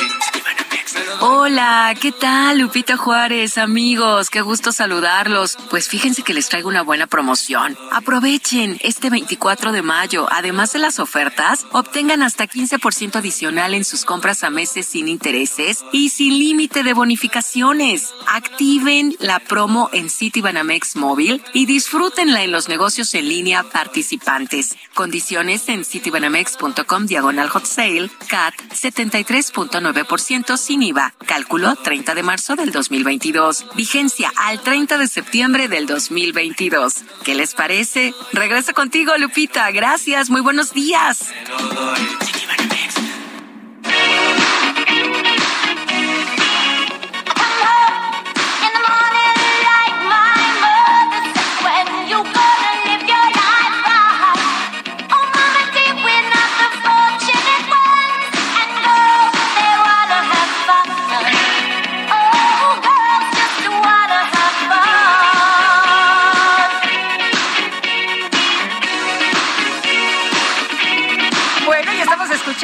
Que es indispensable, Cindy Lauper, Girls Just Want have to Have Fun. Y como decía hace unos días Cindy Lauper, pues sí, las chicas solo quieren tener fun, fundamental rights, ¿no? Derechos fundamentales, eso es lo que decía Cindy Lauper en un cartelón hace unos días. Bueno, y nos, eh, en los mensajes, excelente fin de semana, Lupita, como siempre, escuchando al mejor noticiario de la mañana, la música formidable. Saludos a todo el equipo, soy Maripili Ávila. Maripili, qué gusto que estés disfrutando la música. Nos dice atentamente Primor. Ah, ah, caramba, a Primor, pues le mandamos también un abrazo. Lupita y Sergio, buen día. También soy su muy fiel radio escucha. Dice que harina de trigo está en 25 pesos, ¿eh? 25 pesotes. No es que todo está carísimo, Primor, todo está bueno, pero por las nubes. Nos dice Carmen, buen día, Lupita, ¿me podría hacer el favor de decirme de qué edad están vacunando a los niños? Gracias. 12, 13 y 14 años. 12, 13 y 14 años para que usted esté bien eh, enterada de lo que pues está ocurriendo. Muy importante la aplicación de la vacuna Pfizer para este grupo de niños. Eh, hay que señalar que es muy importante lo que se nos ha explicado. No debe ponerse esta vacuna a menores de 12 años. O sea, si el niño tiene 11 años con 5 meses, no se la ponga. Si tiene 11 con 8, no se la ponga. Tiene que ser 12 años en adelante. Y la CEMOVI de la Ciudad de México modernizó la plataforma digital para ubicar puntos de recarga para la tarjeta de movilidad integrada y de esto nos informa Cintia Stettin. Cintia, ¿cómo te va? Muy buenos días. ¿Qué? Muy buenos días, Lupito y Sergio. Buenos días al auditorio. Pues la Secretaría de Movilidad, así como lo comentas, pues informó que modernizó su plataforma eh, digital, es decir, la hizo más amigable para cualquier, para que cualquier usuario pueda ubicar puntos de recarga para la tarjeta de movilidad integrada. Refirió que para quienes la consulten, eh, bueno, consulten esta plataforma, podrán ver el nombre del comercio, así como el, el horario en el que laboran eh, comentarte que dijo que esto se puede checar en la página de la eh, Secretaría de Movilidad, que es movi.cdmx.gov.mx. Ahí eh, van a entrar, van a ponerle en la sección de movilidad integrada y dan en la pestaña que dice puntos de recarga eh, movilidad integrada en comercios y ahí les desplegará un mapa pues para que vean cuáles son los puntos más cercanos a ustedes en donde pueden recargar esta tarjeta que lo utilizamos tanto en metro, metrobús, RTP y algunos otros transportes concesionados. Lupita, también por otra parte, pues te comento que el Pleno del Congreso de la Ciudad de México aprobó endurecer las sanciones por el delito de robo de autopartes, por lo que ahora se impondrá una pena de tres a siete años de prisión. Y es que, pues, esta acción, dije, dijeron los legisladores, tiene como objetivo contribuir a disminuir este delito en la capital. Eh, asimismo, dijeron que también se dota de mayores elementos a la Fiscalía General de Justicia de la Ciudad de México y a las personas juzgadoras para desahogar los procedimientos penales. Finalmente informaron que el robo de autopartes es uno de los cinco delitos que más se registran en la capital y es que durante el 2021 se presentaron un total de 19.880 denuncias relacionadas con este ilícito. Lupita, la información que te tengo. Muchas gracias, Cintia. Muy buenos días. Buenos días, seguimos pendientes. Seguimos pendientes y nos enlazamos en este momento hasta Reino Unido. Allá se encuentra el embajador John Benjamin, que es el embajador de Reino Unido en nuestro país. Y es que acaba de suceder algo muy importante para ambas naciones. México y Reino Unido han iniciado formalmente negociaciones hacia un nuevo tratado de libre comercio. Señor embajador, qué gusto, muy buenos días. Un gusto saludarla, Lupita, y a todos aquí desde Londres. Eh, ya teníamos intercambio en el comercio entre ambas naciones, se amplía con el Tratado de Libre Comercio. ¿Cuál es el propósito? ¿Triplicar la relación comercial? Sí, primero que nada, claro que los dos países tenemos un largo historial, en fin, el Reino Unido fue el primer país occidental en sellar un tratado de comercio con, con México después de su independencia y uh, tenemos unos lazos uh, de comercio extraordinarios, pero uh, lo que rige entre nuestros dos países actualmente es efectivamente el acuerdo entre la Unión Europea, de, de, la cual formábamos parte hasta hace un par de años, pero dicho tratado se remonta hasta el año 1997, o sea, tiene 25 años. Y en el en cuando se diseñó uh, en esa época era en fin uh, Lupito todavía la era predigital uh, no existía apenas uh, el internet.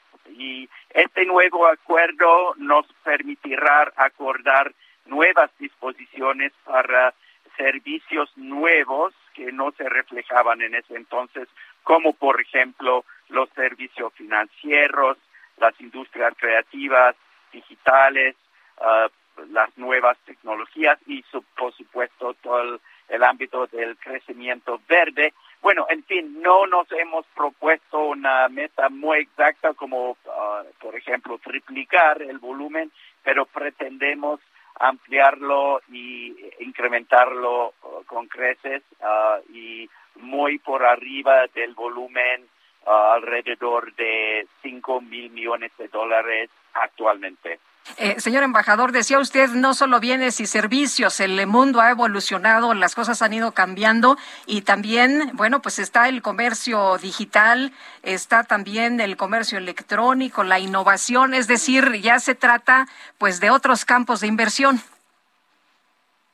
Sí, claro, eh, ojalá este nuevo acuerdo y aquí hoy día junto con la secretaria Tania Cloutier y con la subsecretaria Luz de la Morra. Acabamos de lanzar las negociaciones hace dos o tres horas atrás aquí en Londres junto con nuestra secretaria del Comercio Internacional.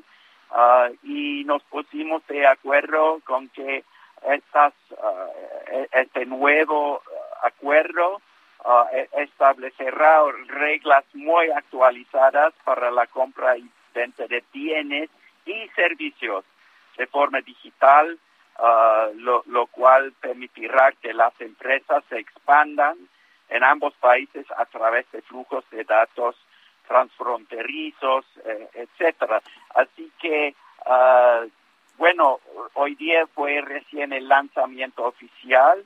ah, ya nos hemos puesto de acuerdo con que la primera ronda sustanciosa se llevará a cabo en la Ciudad de México en julio y luego con una segunda ronda ah, aquí de vuelta en Londres en el otoño y ah, francamente pretendemos batir los récords, ah, los récords lentos de la duración de las negociaciones. Muchas veces tales tratados demoran varios años en negociarse. Pretendemos llegar a un acuerdo en tan solo un par de años. Pues me parece muy bien. Señor embajador, como siempre, muchas gracias por platicar de estos temas relevantes y bueno, pues eh, por tomarnos la llamada desde Londres esta mañana, sobre todo con pues este lanzamiento, este lanzamiento que se hace del Tratado ya formal de libre comercio entre ambas naciones. Le mandamos un fuerte abrazo. Gracias. Buenos días. Gracias, buenos días. Estoy de vuelta en México, mi segundo hogar, ah, mañana. Así que a verlos todos ahí. Bueno, pues buen viaje de regreso y por acá lo esperamos. Muchas gracias. Que Hasta luego. buen día. Buenos días. Y en este momento son las nueve de la mañana ya con 42 minutos.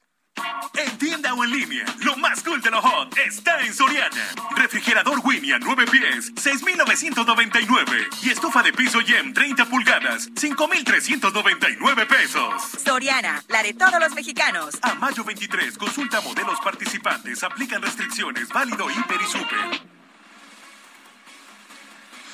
Bueno, seguimos con la información y está pendiente este tema, ¿no? El presidente López Obrador declaró que espera una respuesta del mandatario estadounidense Joe Biden sobre su petición de invitar a todos los países a la cumbre de las Américas. Brenda Estefan es analista internacional, a quien saludo con mucho gusto, como siempre. Y Brenda, pues no quita el presidente de México el dedo del renglón, ¿cómo ves? Así es, Lupita. Esta cumbre no pinta nada bien. Digamos que no son buenas noticias para Estados Unidos. Eh, ha quedado claro que el peso específico que tenía Washington en la región pues se ha erosionado. El hecho de que no solamente el presidente López Obrador, sino los presidentes de las naciones caribeñas, el presidente de Brasil, eh, el presidente de Guatemala, la presidenta de Honduras estén eh, amenazando o diciendo abiertamente que no irán a la reunión y que el mismo Joe Biden haya tenido que enviar a, un eh, cercano, una persona llegada a él para negociar con el gobierno de México y con el de Brasil la asistencia de los líderes de las dos mayores economías de la región, bueno, pues habla eh, mucho de la dificultad que está teniendo la diplomacia estadounidense en América Latina cuando buscaba impulsar este evento como el gran evento de reconexión de la Casa Blanca con los gobiernos de América Latina tras la era Trump. Por otro lado, tampoco es muy buena noticia para México porque la posición del presidente López Obrador eh, no está basada en decir hay que incluir a todos, sino realmente incluir a tres países en específico que son las dictaduras eh, de América Latina. Eh, no, no es un tema, digamos, de izquierdas o de- o derechas. Vemos como el presidente chileno de izquierda tiene pensado asistir a la cumbre. En realidad aquí eh, sí hay una clara defensa por los tres países en donde las violaciones a los derechos humanos son flagrantes. Habría que ver si hubiese una dictadura de derecha en la región, cuál será, sería la postura de López Obrador. Lo cierto, Lupita, es que este digamos, la Carta Democrática Interamericana que se firmó, por ejemplo, en 2001 por todos los países de América excepto Cuba, eh, justamente habla de que los pueblos de América tienen derecho a la democracia y sus gobiernos habrán de defenderla. Y este fraseo, esta, esta redacción se impulsó mucho por líderes de izquierda, paradójicamente, eh, por gente como Fernando Enrique Cardoso de Brasil o Ricardo Lagos de Chile. Y hoy, sin embargo, a la luz de las ideologías, pareciera nuevamente la región fragmentarse y también ahí hay una mala noticia, Lupita, porque parece que no hay, en un momento de enorme convulsión internacional y enormes retos, eh, no hay un proyecto misérico, no hay un entusiasmo por formarlo y al contrario hay enorme división. Eh, Brenda, pareciera que con esta posición el presidente López Obrador, de todas maneras, aunque no se logre su propósito, pues él le saca eh, alguna ventaja. ¿Tú cómo ves? ¿Gana de todas formas? Hasta cierto punto eh, hay una realidad que es que un grupo importante de países latinoamericanos han, eh, o de líderes latinoamericanos han seguido su posición. Eh, esto ya se había visto, por ejemplo, en la elección de la Secretaría General de la CEGIP, la, eh, la Secretaría General Iberoamericana, este organismo internacional financiado funda fundamentalmente por España, pues México buscó encabezar la candidatura de eh, alguien que estuviera opuesto a la visión de España. España impulsaba a la expresidenta ecuatoriana y México eh, se hizo de alianzas para lograr que quedara el eh, canciller chileno, por cierto, hoy en juicio político en su país. Pero es decir, hasta cierto punto sí hay liderazgos eh, que se han alineado los astros, digamos, en América Latina hay cada vez más gobiernos con una visión de izquierda y de alguna manera esta, eh, estas posturas, entre comillas, antiimperialistas generan simpatías en otros, entre otros jefes de Estado de la región. Muy bien. Oye, el, el que no, el, el, que Nicaragua ya haya dicho que no, el que otras naciones ya hayan dicho que no, em, eh, ¿tú cómo, cómo ves? Eh, mm, ya era lo que se esperaba realmente, ¿no? O sea, no, no hay ninguna sorpresa. Pues los primeros en decir que no fueron las naciones caribeñas, nadie había hecho mucho caso de ello, 14 países y sin embargo a Washington no le había preocupado mucho, pero cuando viene la amenaza mexicana, ahí sí comienza Washington a preocuparse. Hay que pensar evidentemente que eh, la hispanidad estadounidense es muy mexicana, que la reunión va a darse en Los Ángeles, la ciudad más mexicana de los Estados Unidos, y que la ausencia de López Obrador pues tiene un peso fuerte y a partir de ello se dio este efecto dominó eh, que por distintas razones Guatemala el tema de eh, la opinión de Estados Unidos sobre su procuradora general que, que está boletinada no solamente en Estados Unidos sino también en la Unión Europea. En el caso de Brasil tiene que ver pues con las eh, preocupaciones electorales propias del presidente Bolsonaro y que quiere dedicarse en este momento preelectoral a, a los temas internos, pero también que no se ha reunido con Biden desde el inicio del mandato eh, de Biden y pues le gustaría una reunión bilateral. Entonces parece que Itamaraty, la, la Cancillería brasileña, está buscando negociar una reunión bilateral en el marco de esta cumbre. Y pues el único que gana de todo esto parece,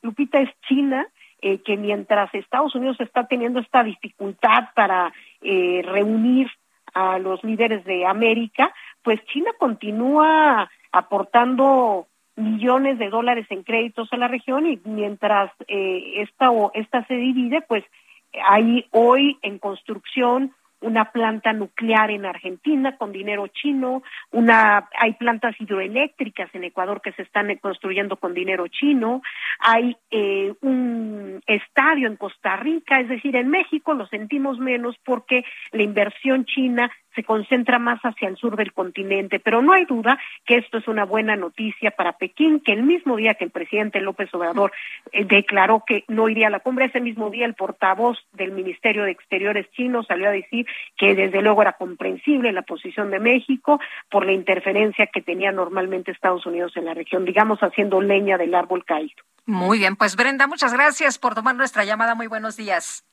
Un gusto haber estado contigo, Lupita. Gracias. Gracias por la invitación. Un abrazo. Buen día, Brenda Estefan, analista internacional. Son las nueve ya con cuarenta y nueve minutos.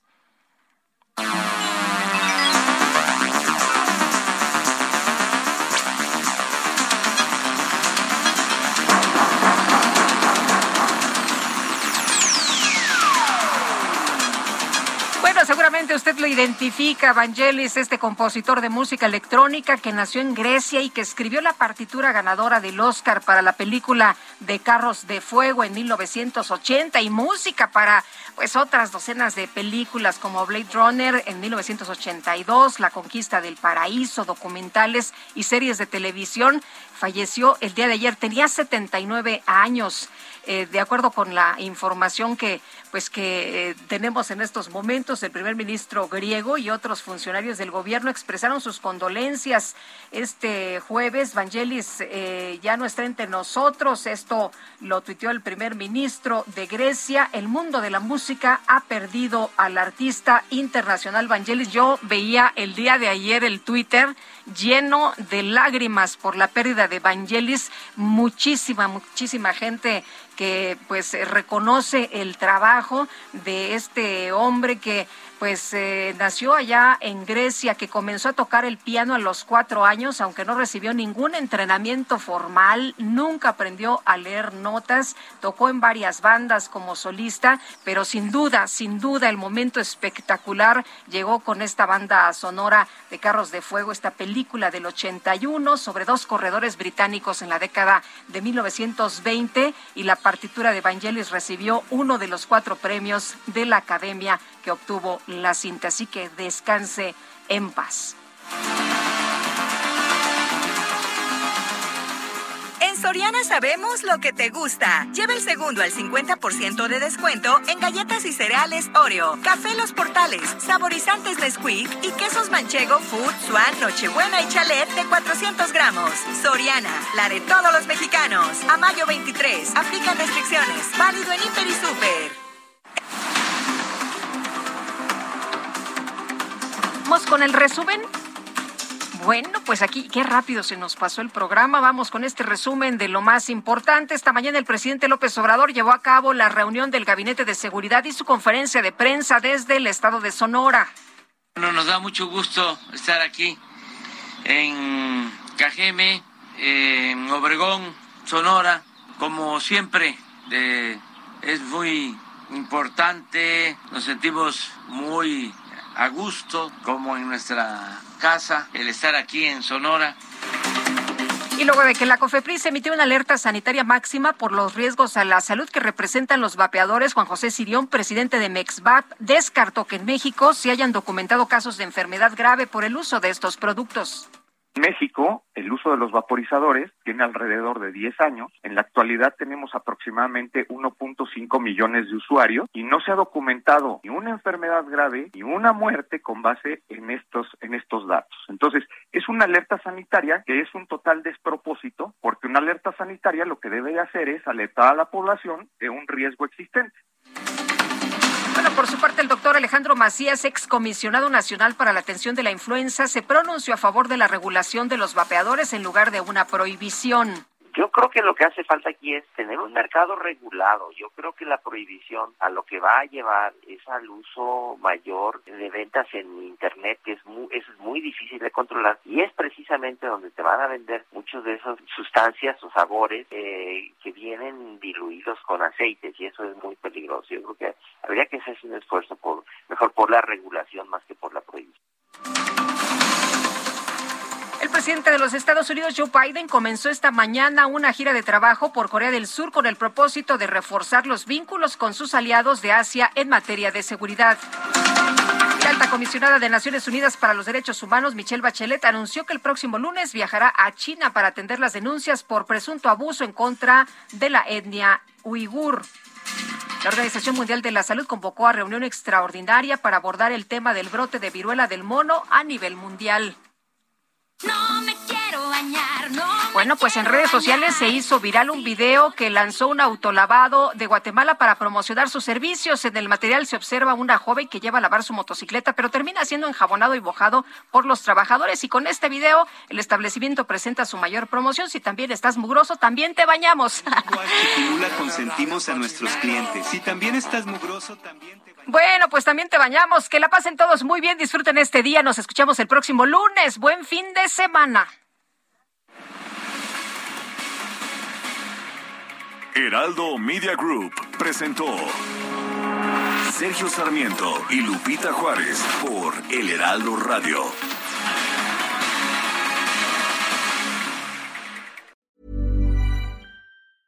Even when we're on a budget, we still deserve nice things. Quince is a place to scoop up stunning high-end goods for 50 to 80% less than similar brands. They have buttery soft cashmere sweaters starting at $50, luxurious Italian leather bags, and so much more. Plus, Quince only works with factories that use safe, ethical, and responsible manufacturing. Get the high-end goods you'll love without the high price tag with Quince. Go to quince.com slash style for free shipping and 365-day returns.